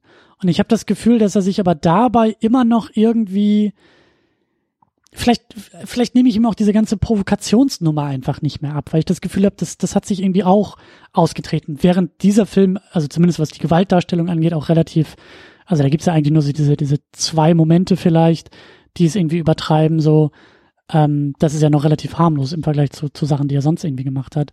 Aber es ist irgendwie, ich habe ich hab das Gefühl, dass Tarantino irgendwie auch, ja, ich weiß nicht, auf der, auf, auf der Stelle bleibt, anstatt irgendwie voranzukommen und eben so, es gibt im Englischen, gibt so den Ausdruck, ich weiß nicht, ob du das mal gehört hast, reading the room. Nee. Das sagt man so zu Leuten, die halt in jedes Fettnäpfchen treten, so nach dem Motto, hey, you should read the room. Also wenn du jetzt zum Beispiel auf einem Ärztekongress bist, solltest du vielleicht nicht mit allen darüber sprechen, was für einen beschissenen Arzt du hast. Und dass Medizin ja eigentlich nur Humbug ist und Homöopathie das Ding ist, was es sein sollte. Verstehst du? Oder wenn du auf einem, auf einem Vegetarierkongress solltest du nicht als Metzger auftreten und sagen, Fleisch ist super cool. Weißt du? Das ist so dieses, You du guckst halt, in welcher Umgebung du bist und versuchst so ein bisschen Sensibilität zu zeigen, oder? Perfekt, genau das ist das, was Tarantino mhm. irgendwie nicht macht und nicht kann, in meinen Augen. Das würde ich definitiv auch nicht bestreiten. Nee, also Sensibilität, er scheint auch als Typ einfach nicht so zu sein, ne? dass er jetzt jemand ist, der sonderlich viel Sensibilität zeigt. Ähm, genau, also man, man, man hat ja gehört, Interviews, ja. Genau, einmal das und also man hört ja so von hinter den Kulissen gibt's ja auch immer so geteilte Sachen. Gerade bei dem Film jetzt hier auch. Er hat sich ja wohl mit den Hinterbliebenen von Sharon Tate äh, zusammengesetzt, die wohl erst recht kritisch gegenüber dieser Idee waren, dann aber äh, wohl doch ziemlich happy waren, als die sich dann miteinander ausgetauscht haben. Und bei Wikipedia steht, dass dann die Schwester von Sharon Tate, äh, der, der Margot Robbie, sogar irgendwie noch alte Schmuck und sowas gegeben hätte für die Rolle. Also die haben sich wohl super verstanden. Äh, dann kam aber so die Tochter von Bruce Lee, ne, die halt ja. überhaupt nicht damit einverstanden war, wie das jetzt hier äh, mit, mit, mit ihrem Vater äh, so vonstatten ging in dem Film. Äh, Gerade da gab es ja auch viel Kritik von allen möglichen Leuten, die halt nicht verstehen, was diese diese Porträtierung von Bruce Lee hier sollte. Also ich, ich meine, als ich das gesehen habe, ich habe jetzt auch nicht gedacht, dass das der wahre Bruce Lee ist, so wie er immer war. Für mich war es in erster Linie einfach eine, eine Comic-Szene, also einfach eine, also eine Comedy-Szene, meine ich. Also es ging einfach darum, dass du halt eine witzige Szene machen wolltest. Und möglicherweise hat Bruce Lee irgendwie mal gesagt, dass er es mit jedem aufnehmen könnte, wenn er will oder so, was natürlich auch Quatsch ist. Ähm, aber ich, also ich gucke mir jetzt halt keinen Tarantino-Film an und gehe davon aus, dass das jetzt alles äh, ein, ein sehr glaubwürdiges Porträt von echten Leuten ist, auch wenn die Leute wirklich ähm, existiert haben. Also da, ich gut, wenn man jetzt großer Fan von Bruce Lee ist, dann stört man sich vielleicht daran. Aber ich, ich weiß nicht, ich, ich würde dann glaube ich einfach sagen, ja gut, dann ist Bruce Lee hier mal auf eine etwas alberne Weise gezeichnet, so wie er halt nicht war. Er taucht hier in einer Szene auf, so ein So be it. Finde ich jetzt persönlich nicht sonderlich problematisch. Aber naja, das gibt halt immer verschiedene Sachen, was, was Leuten irgendwie sauer aufstößt. Und natürlich, Tarantino macht das absichtlich und er wird auch da gewusst haben, dass das nicht alle Leute super toll finden. Und gerade bei Bruce Lee weiß man ja auch, dass der eine Ikone für extrem viele Leute ist. Also selbst für den Schauspieler, glaube ich, hier, der dem äh, Bruce Lee gespielt hat, ne, meinte er auch, dass das erstmal komisch war, ihn so darzustellen, weil er wohl auch so, ein, so, ein, so eine Ikone von ihm selber war. Ja, aber was, was zieht man daraus jetzt äh, was sagt man da jetzt unterm Strich? Also gucke ich mir keine Tarantino-Filme mehr an, finde ich das alles blöd, was er macht. Und ich, ich weiß nicht, ich, ich persönlich, ich kann Künstler auch durchaus von ihrer Kunst trennen. Ich gucke mir auch Lars von Trier Filme an, obwohl ich auch das Gefühl habe, dass der Typ ein ziemlicher Idiot ist und in jedem zweiten oder vielleicht sogar in jedem Film hat er ein ziemlich merkwürdiges Frauenbild, was ich wirklich überhaupt nicht so teile, wie er das darstellt. Dennoch kann ich mir diese Filme angucken und da auf einer artistischen Ebene irgendwas draus ziehen. Ähm, das heißt halt nicht, dass ich jetzt irgendwie Lars von Trier feiere und meine, was für ein großartiger Mensch er doch ist. Aber als Künstler kann ich mir das angucken, teilweise.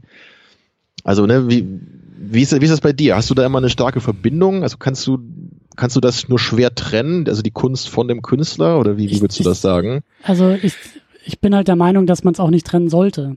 Also dass das halt, wir, wir nehmen die Kunst ja auch immer mit und durch den Künstler wahr. Ähm, vor allen Dingen auch im Positiven. Ja, also wenn wir über einen Tarantino-Film sprechen, dann sagen wir ja auch, äh, die Art, wie die Kamera benutzt wird, das schreiben wir Tarantino zum Beispiel zu. Da trennen wir ja auch nicht äh, die Kunst vom Künstler. Ähm, und es ist halt eben, also gerade auch bei, gerade auch bei Tarantino, der halt so nah, also und also so, so nah und, und, und, und so äh, unmittelbar in diesen wirklich heftigen äh, Strukturen da in Hollywood unterwegs war, ähm, das, das allein ist schon, ist schon echt, ich, ich, ich weiß nicht, was ich daraus machen soll, aber es ist halt einfach nicht gut.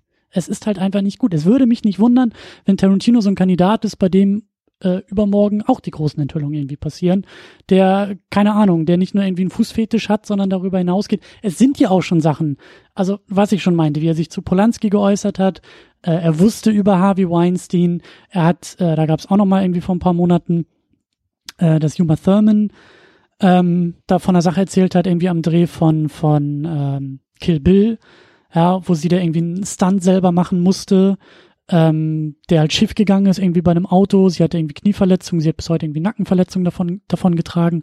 Und sie sagt halt so, Tarantino hat sie zu diesem Stunt halt genötigt, weil er unbedingt wollte, dass sie, dass sie diesen Stunt halt irgendwie selber macht, so. Ähm, das allein sind alles Punkte, bei denen ich sage, was ist das für ein Typ? Was ist das, was, was, was, was, was, was soll ich daraus machen? Was ist das für ein Mensch? Was ist das für ein Typ? Und das ist eben der Punkt. Ich glaube halt eben auch nicht, dass sich da, dass sich das, was er da tut, auch so leicht von diesem Typ trennen lässt. Also, wie du auch sagst, ich glaube, Tarantino ist einfach jemand, der sehr stark durch seine Filme hindurch erzählt und auch mit uns redet. Und äh, du hattest dieses eine Interview äh, zitiert, wo er zu dem äh, äh, ähm, Journalisten sagt, I'm shutting your butt down. Und das Interview In der Pre-Show, ja. Und sagt, äh, ich habe keinen Bock mehr. Und also nach diesem Film, alles, was ich jetzt über diese Person Tarantino immer mehr lerne und erfahre und nach auch diesem Film, bei dem ich das Gefühl habe, dass der Künstler sehr stark über sein Kunstwerk eben genau in solchen Punkten zu mir sprechen will, äh, ist für mich auch dieses Fazit, dass ich sage, sorry Tarantino, but I'm shutting your butt down. Tschüss, das war's. Also dein Star Trek interessiert mich schon nicht mehr mehr. Also was ich nur interessant finde, fällt mir jetzt gerade so ein, wir hatten ja auch schon mal öfter über Tom Cruise gesprochen. Ne? Und also da ja. machst du es ja, glaube ich, nicht so, oder? Also ich habe da zum Beispiel immer größere Probleme, weil ich halt immer denke, wenn ich einen Tom Cruise-Film irgendwie gucke im Kino, im Grunde unterstütze ich jetzt Scientology damit und der Typ ist halt völlig verrückt. Also wenn du den halt mal Interviews hörst, der hat, der hat sie halt nicht mehr alle. Ja. Und ich meine, was weiß ich, was der in seinem Privatleben alles für Scheiße gemacht hat. Ja, also das ist, das sollte ziemlich sicher sein, dass der schon einige ziemlich schreckliche Sachen in seinem Leben gemacht hat, würde ich jetzt mal behaupten. Aber ich meine, was, was ziehe ich da jetzt für eine Konsequenz? Gucke ich mir jetzt nie wieder einen Film mit Tom Cruise an? Also wenn man das halt konsequent durchzieht, bleibt, glaube ich, ganz schön wenig übrig in deinem Leben, was man halt wirklich noch machen kann. Was halt auch nicht gleich einfach heißt, im Umkehrschluss, dass es mir jetzt völlig egal sein sollte. Mhm. Aber naja, ich, ich für meinen Teil versuche halt meistens eher den Künstler von seinem Kunstwerk zu trennen.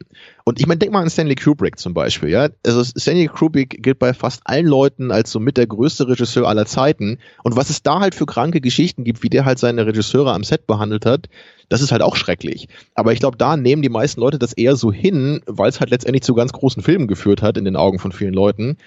Ähm, aber ich meine, was, was, man, was man da halt über The Shining hört und so, wenn die da wie 100 Takes gemacht haben und so, das ist halt auch, also das grenzt halt auch schon an Körperverletzung, würde ich mal sagen, sein Schauspiel. Ne? Also du, du hast ja wirklich zig von diesen Fällen und aber es ist leider oft so, dass große Künstler, in welchem Feld auch immer, ähm, oft halt auch so gewisse es muss nicht unbedingt soziopathische Eigenschaften sein, ne, aber oft sind das halt so Leute, die ganz schön anders ticken oder ein bisschen weltfremd sind, so in ihrer eigenen Sphäre leben. Das geht halt oft Hand in Hand, gerade wenn du dann auch noch richtig erfolgreich wirst. Also es, es ist halt, was ich auch schon häufig gesagt habe heute, es ist schwierig irgendwie. Ich, man es sollte immer drüber nachdenken, das ist mhm. halt wichtig, das nicht einfach auszuklammern und zu sagen, ja, ist halt immer so, whatever. Aber ich kann da für mich irgendwie nicht so richtig sagen, ich habe da genau die, äh, den Weg gefunden, wie ich damit umgehe. Deswegen versuche ich, wenn es mir irgendwie möglich ist, Kunst und Künstler zu trennen, wenn es halt nicht zu krasse Ausmaße annimmt. Tja. Ähm, also ich, ich versuche das halt nicht, diese Trennung zu machen. Ich und also ich habe da kein Patentrezept. Ich habe da auch nicht, ähm, ich habe da auch nicht, weil du, weil du von von konsequent sein gesprochen hast. Ich habe da auch kein Problem damit, erstmal inkonsequent zu sein. Ich habe da auch kein Problem damit, das im Einzelfall mit mir selbst äh, verhandeln zu müssen.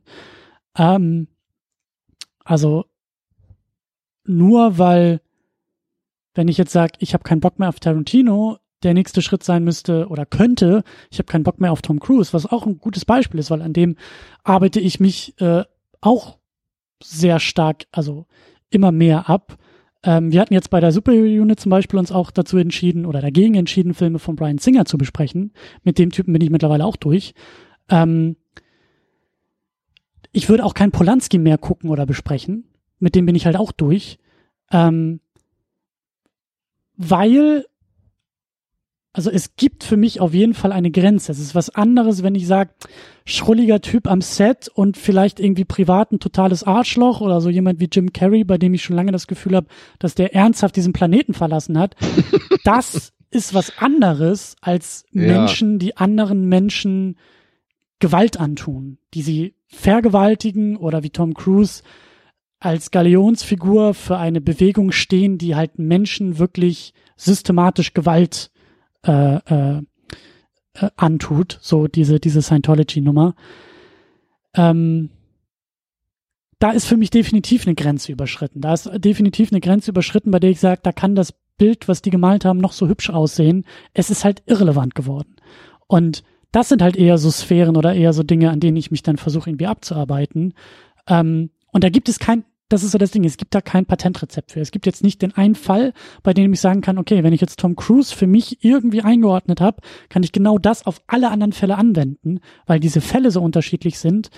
Ähm, und das halt ein Prozess bleibt. Also es, es, es gibt halt nicht den Punkt, an dem sozusagen diese eine Erkenntnis steht und die sich auf alles andere anwenden lässt. Es ist nicht so dieses Prinzip irgendwie, äh, ich bin Vegetarier, das heißt, ich esse kein Fleisch, so ich kann auf jede Packung gucken und gucken, ob Fleisch drin ist und mich dagegen entscheiden und quasi einmal mhm. mich entscheiden und das nur noch anwenden, sondern ich muss es immer wieder aushandeln und ich habe da erstmal auch kein Problem damit, inkonsequent zu sein, weil für mich erstmal dieser Prozess und der Weg entscheidend ist. Ähm, ich, Früher habe ich auch noch Brian Singer besprochen und, und hier sein, sein äh, Bohemian Rhapsody im Podcast gehabt und sowas alles.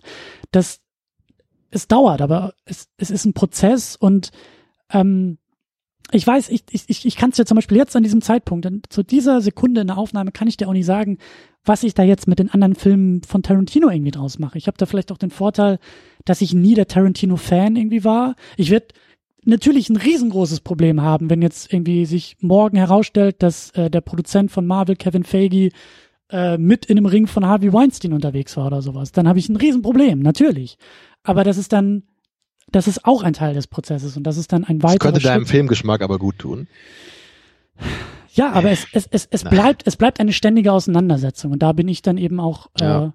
also da habe ich kein Problem mit zu sagen, äh, das mag nach außen hin irgendwie inkonsequent erscheinen, aber ähm, da bin ich auch auf Hilfe angewiesen. Da bin ich dann auch auf, auf, äh, auf andere Leute angewiesen oder eben auch Wissen drumherum oder Interviews angewiesen oder Erlebnisberichte angewiesen, die dann halt schildern, wie es irgendwie zugeht. Und mhm. die will ich halt nicht komplett außen vor lassen, weil das ist für mich halt eben nee, auch klar. eigentlich das große Ding aus dieser ganzen MeToo-Sache, ist halt auch die Frage, es muss sich was verändern. Die Frage ist auch, was, also, was muss sich wie verändern? Klar, da arbeitet sich Hollywood intern auch äh, hoffentlich äh, sehr aktiv immer noch äh, dran ab und dran um. Aber ich als, als Konsument habe ja auch Möglichkeiten, da einzuwirken. Und äh, im Zweifelsfall ist es halt auch immer die Kinokarte, die ich irgendwie mit bezahle und kaufe.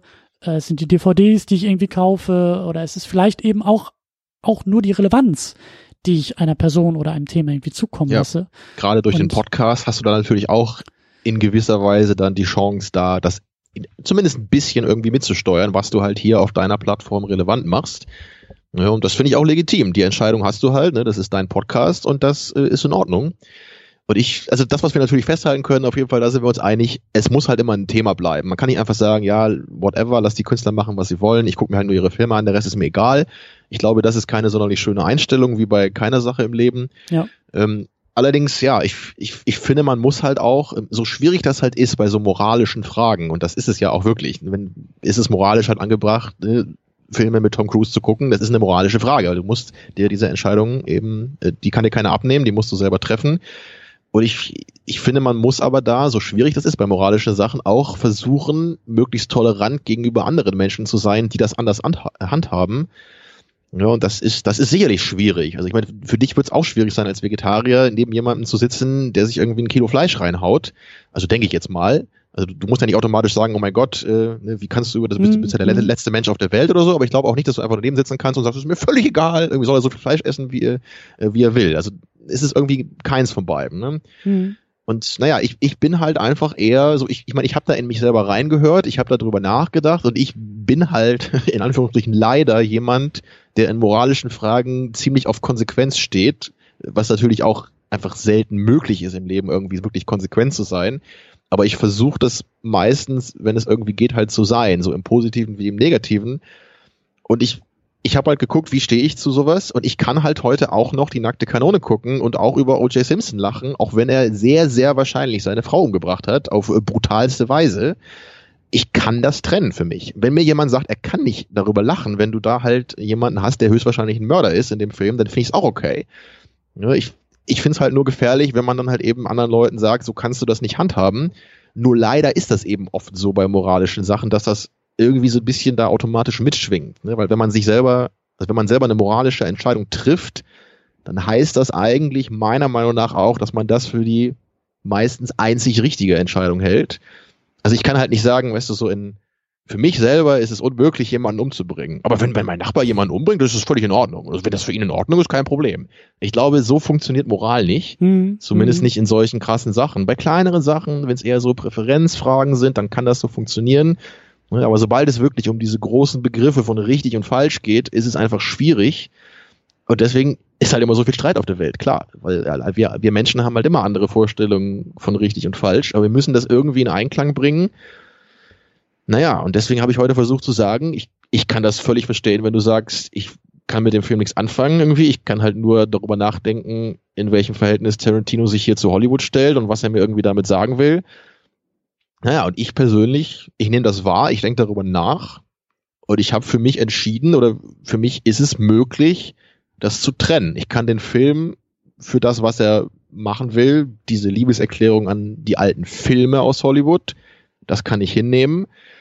Und es wäre was anderes, wenn wirklich Harvey Weinstein drin auftauchen würde, ja. Oder wenn, wenn wirklich die gesamte Hippie-Bewegung explizit als äh, völliger Unsinn dargestellt würde. Man kriegt halt hier so den Vibe, das stimmt. Aber explizit geht's ja im Grunde schon nur um die Manson Family. Also es ist so ein bisschen wischiwaschi hier meine Einstellung, gebe ich zu. also, Immerhin ähm, gut, dass du, dass du das so. Äh, äh also ich meine klar, das, ich will jetzt nicht sagen, dass das hier die perfekte Einstellung ist und dass alles äh, völlig unproblematisch ist. Nee, aber so ähm, Tarantino ist halt natürlich jemand, der aneckt als Künstler. Und ob das jetzt heute noch echt wirkt oder nicht, da haben wir auch drüber geredet. Mhm. Naja, ich, ich bin halt einfach nach wie vor Fan von Tarantino als Künstler. Und er, er war für mich nie jemand, den ich nicht sympathisch fand, also in, in Interviews oder so. Ich, er war jetzt nie jemand, wo ich dachte, oh, ich würde so gerne mal einen Abend mit ihm verbringen oder so. Das, ich, das war er für mich nie. Ne? Uns, uns läuft ein bisschen die Zeit weg, aber ja. ich will die Frage, ich glaube, immer wenn wir über Tarantino sprechen, dann wird zu lang. ähm, würde mich aber doch nochmal interessieren, zumindest vielleicht auch so als Gedankenexperiment irgendwie für dich oder so. Ähm, hattest du denn irgendwie vielleicht schon mal den Fall oder kannst du dir den Fall vorstellen, bei dem auch du irgendwie sagst, äh, hier ist jetzt etwas passiert, was mich diesen Künstler auch, äh, wie soll ich sagen, was für mich diesen Künstler auch so entwertet. Also also was mir gleich einfällt, ist zum Beispiel diese ganze Sache um den Nostalgia Critic. Hast du davon mal was mitbekommen? Äh, so grob, ja, aber gar nicht. Also ich, ich, ich war da nie so direkt involviert, aber der ist, glaube ich, mit seinen Leuten sehr komisch umgegangen, oder? Genau, ja. Ich bin jetzt auch seit Jahren nicht mehr wirklich Fan von ihm. Ich mochte ihn früher mal ganz gerne, als er noch nicht so ganz bekannt war. Ne? Das alles noch ein bisschen bisschen mehr hobbymäßiger durchgezogen hat. Ne, da, da fand ich das durchaus lustig, was er gemacht hat. Da hat er halt über alte Filme gesprochen, die man selber noch aus der Kindheit kannte und sich darüber lustig gemacht. Und das hat mir durchaus gefallen früher. Also im Laufe der Jahre wurde das halt immer, immer so durchproduzierter und auch der Humor hat einfach ein bisschen so an, an Pep verloren. Deswegen habe ich nur noch sehr selten was geguckt.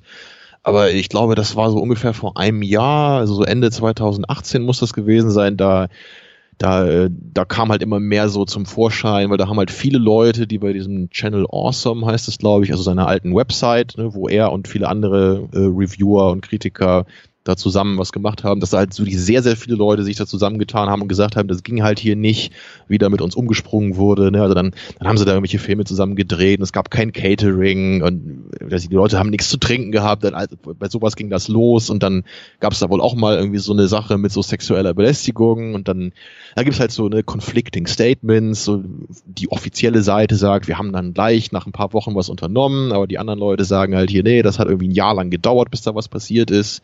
Hm. Naja, und das sind halt also sehr, sehr viele Leute, die halt wirklich mal dann mit ihm zusammengearbeitet haben. haben halt sowas gesagt und das hat für mich dann irgendwie auch irgendwie dazu geführt, dass ich irgendwie auch keine Lust mehr so auf ihn habe. Ja, das, das hängt, glaube ich, da auch mit, mit zusammen, was das eben so für Content war, den er gemacht hat. Weil normalerweise guckt man sich dann so ein Nostalgia Critic Video an, wenn du einfach, du willst ein bisschen abschalten, du willst eine gute Zeit haben, du willst mhm. ein bisschen lachen und du willst dich wohlfühlen. Es ist, es ist ja auch eine Figur, die er irgendwie darstellt, ein Typ.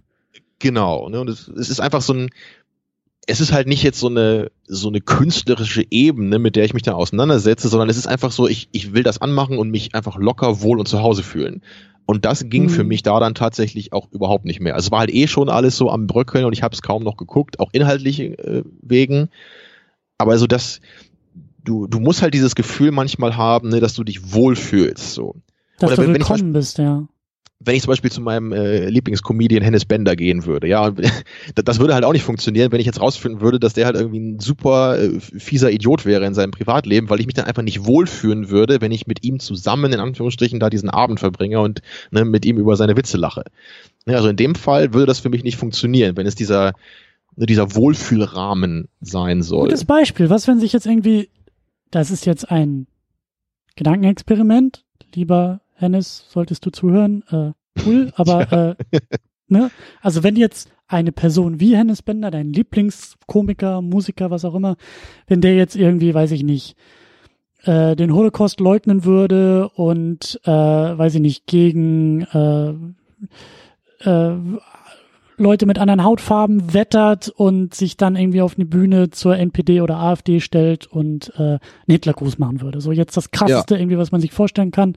So, das, das, da würdest du doch auch nicht dann, oder würdest genau. du dann sagen so, hm, nee, also wenn der jetzt aber einen lustigen Gag über die Supermarktkasse macht, dann äh, dann ist das ja was anderes, oder? Also nee, da würde ich nämlich auch sagen, das würde für mich nicht funktionieren, weil dieser Rahmen, ne, dieses Wohlfühlens bei Comedy, das würde für mich dann nicht mehr klappen. Ich meine, denke an Louis C.K., den mochtest du ja auch mal sehr gerne und den wirst du dir wahrscheinlich ja. auch nicht mehr anhören heutzutage, ne? Nee, also, und äh, ähnlicher Punkt, so, wo ich auch sag, Louis, you should read the room, so, du bist jetzt irgendwie an deinem Comeback, äh, Versuch, aber wir haben alle Fragen an dich, die du erstmal für uns beantworten musst. So, du musst dich erstmal, du musst dich erstmal irgendwie weiß ich nicht, du musst dich nicht, nicht nur rechtfertigen, aber du musst, du kannst nicht einfach so, so tun, als wenn nichts gewesen wäre. Du kannst nicht einfach so weitermachen, so völlig kommentarlos. Ja. Also was mir dazu einfällt, ist, also möglicherweise liegt es einfach daran, dass du in diesem, in diesem Nostalgia Critic Beispiel und bei diesem Hennes Pender äh, Gedankenexperiment, du bist halt immer mit der Person selber konfrontiert. Ne? Du, du hörst ja wirklich das, Stimmt. was sie physisch sagt, in dem Video oder auf der Bühne. Bei einem Film wo jetzt der Regisseur vielleicht problematisch ist, ist das eine etwas größere Distanz, die dazwischen liegt, ne, in der Erfahrung. Deswegen fällt es mir da wahrscheinlich leichter, das voneinander zu trennen. Stimmt.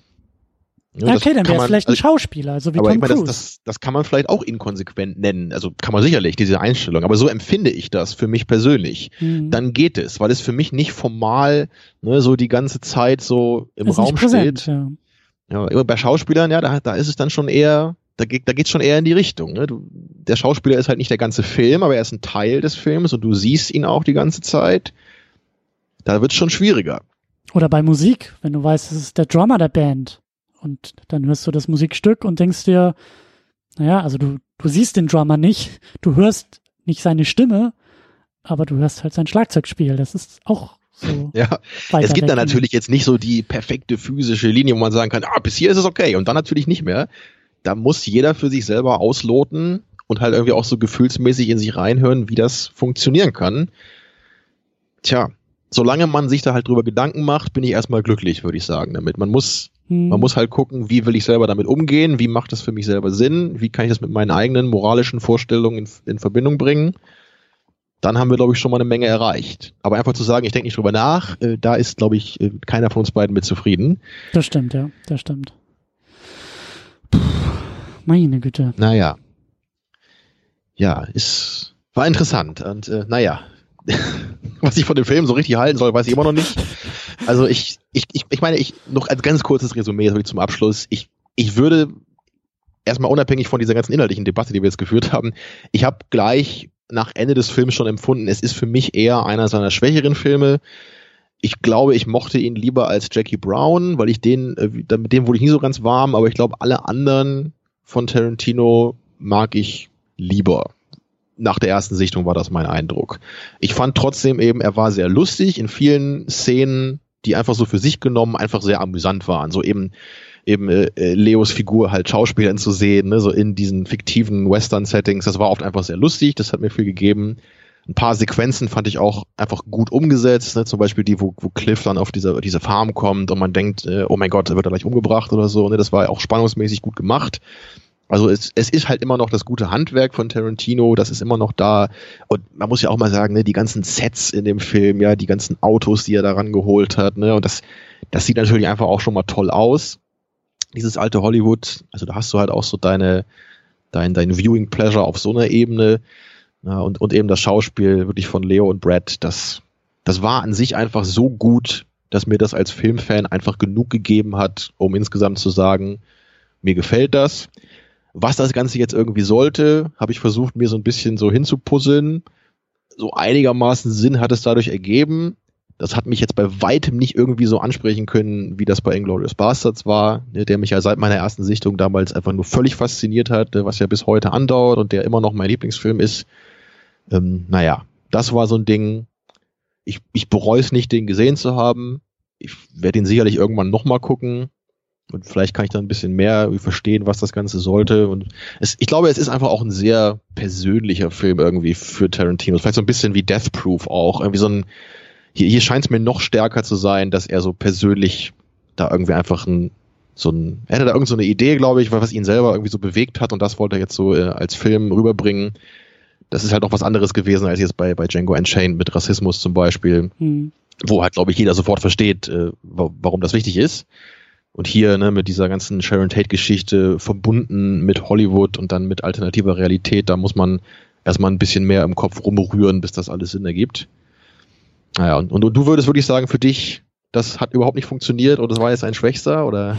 Ja, also ich, ich, ich, ich, ich bin gar nicht in der Lage, das mit den anderen Filmen irgendwie einzuordnen. So, ich, ich, ich habe das Gefühl, also ich, ich kenne, ich kenne, glaube ich, jeden Film, aber manche, weiß ich nicht, vor 15 Jahren oder so gesehen, einmal gesehen.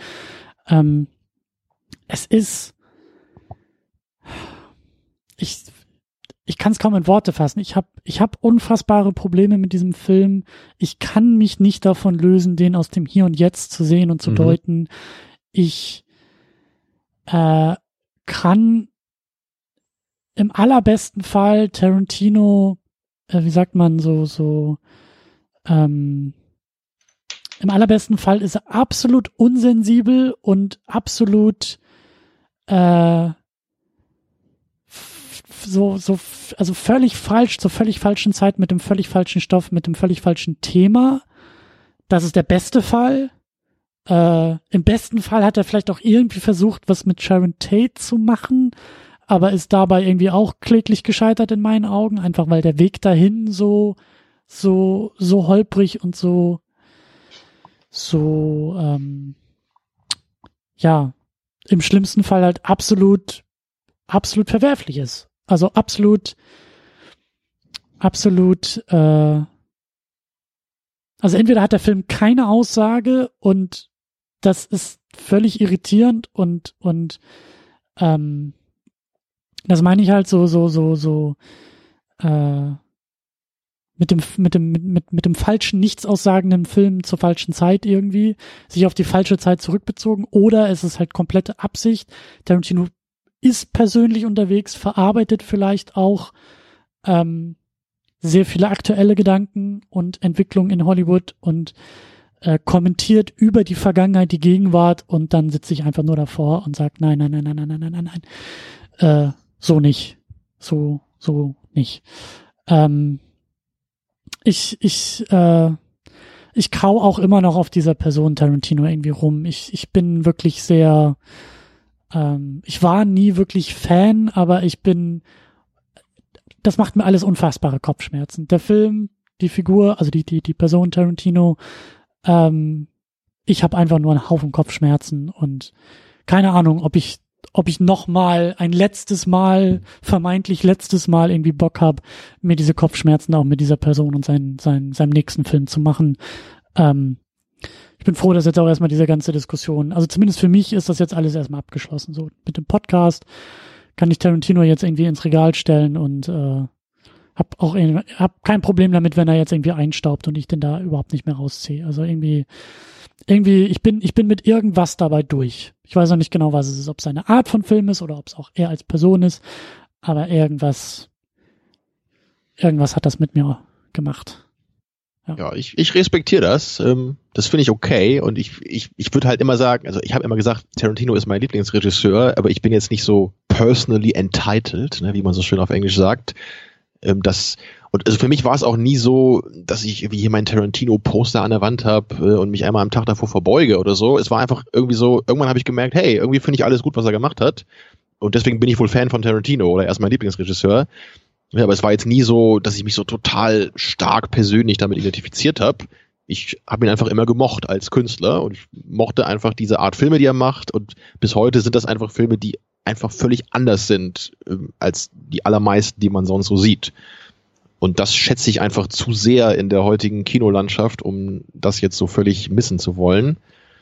Ähm, aber naja, also das einzige Mal, wo ich so ein bisschen ermüdet war mit Tarantino, war damals nach Django Unchained, weil ich damals auch irgendwie dachte, so dieser, so dieses rassistische Thema ist ja durchaus interessant, aber dann kam dann am Ende der für mich etwas unpassende, so blutige Shootout damals. Und da habe ich dann auch irgendwie das Gefühl gehabt, so, wiederholt sich Tarantino eigentlich nur noch selber oder versucht er nur noch so die, die 14-Jährigen im Publikum anzusprechen, die sich darüber freuen, wenn Django mit einer riesigen Knarre irgendwelche Leute abknallt. Hm, so, das ja. empfinde ich heute auch nicht mehr so stark. So die, die zweite Sichtung war da auch besser von dem Film, dann konnte ich die Stärken auch mehr schätzen. Ähm, aber naja, also ich, ich kann anscheinend immer noch genug aus seinen Filmen ziehen, um da immerhin irgendwie ein bisschen Freude dran zu haben. Aber naja, also einen neuen Inglourious Bastards wird er wohl kaum noch machen. Das, das glaube ich auch nicht, dass er da jemals wieder rankommen kann. Ja.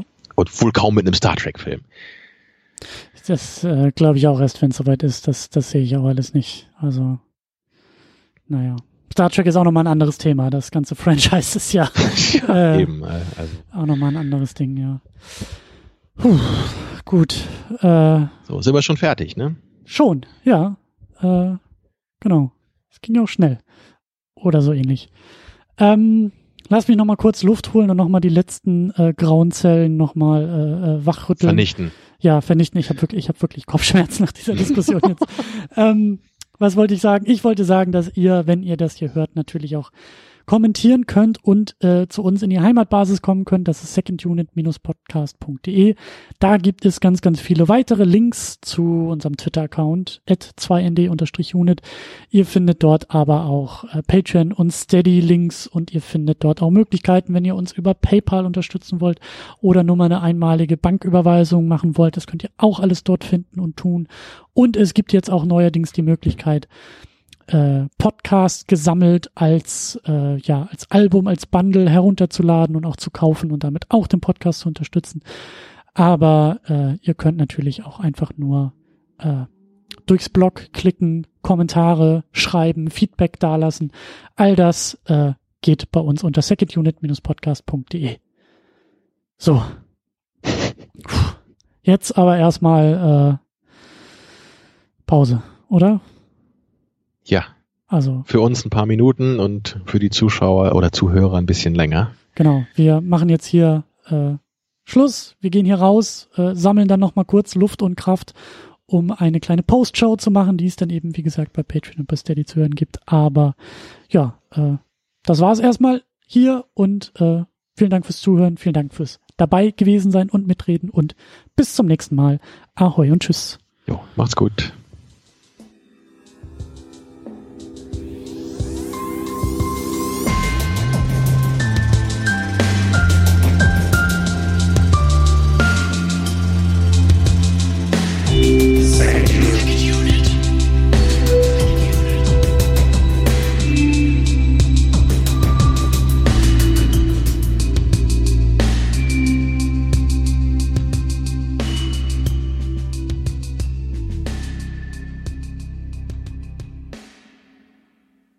Die Second Unit ist das Ergebnis harter Arbeit. Der Podcast kostet Zeit, er kostet Energie, er kostet Geld. Deshalb könnt ihr unsere Arbeit auf Patreon und auf Steady unterstützen. Viele, viele wunderbare Menschen machen das bereits. Jonas Mapace, Rochus Wolf, Alex, James Vermont, Cedric Schmidt, Michi W., Jan Reppin, Fabian Yu und Matthias Denecke. Darüber hinaus könnt ihr auch das Second Unit Premium Paket abonnieren. Das kostet 5 Dollar bei Patreon oder 5 Euro bei Steady. Second Unit Premium gibt euch einen Blick hinter die Kulissen. In der State of the Unit erzähle ich euch einmal im Monat, was hinter den Kulissen geplant wird, was gerade so abgeht und was in den nächsten Wochen ansteht. Das gibt's einmal als Video, das gibt's auch als Audio. Darüber hinaus erhaltet ihr im Premium-Paket Zugang zu den Livestreams. Ihr könnt also, während wir unsere Second Unit aufnehmen, live dabei sein, zuhören und kommentieren. Außerdem erhaltet ihr auch einmal im Monat ein weiteres Format zusammen mit Tamino, das wir einfach nur Pre-Show nennen. In diesem Format plappern wir uns ein wenig warm für die eigentliche Sendung und reden über alle möglichen Dinge, sehr oft auch filmspezifisch, aber auch Dinge, die uns im Alltag nerven oder erfreuen. Viele wunderbare Menschen nutzen bereits das Premium-Paket.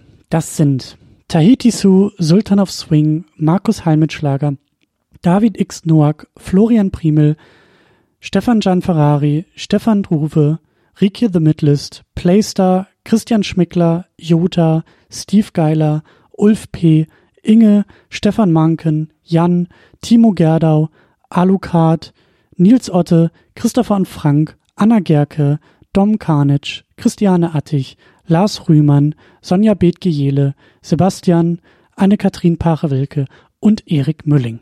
Darüber hinaus könnt ihr auch das Doppelte für das Premium-Paket ausgeben, wenn ihr sagt, das ist es mir wert. Das machen Thomas Jaspers und Niklas Römke. Euch allen ein großes, großes Dankeschön.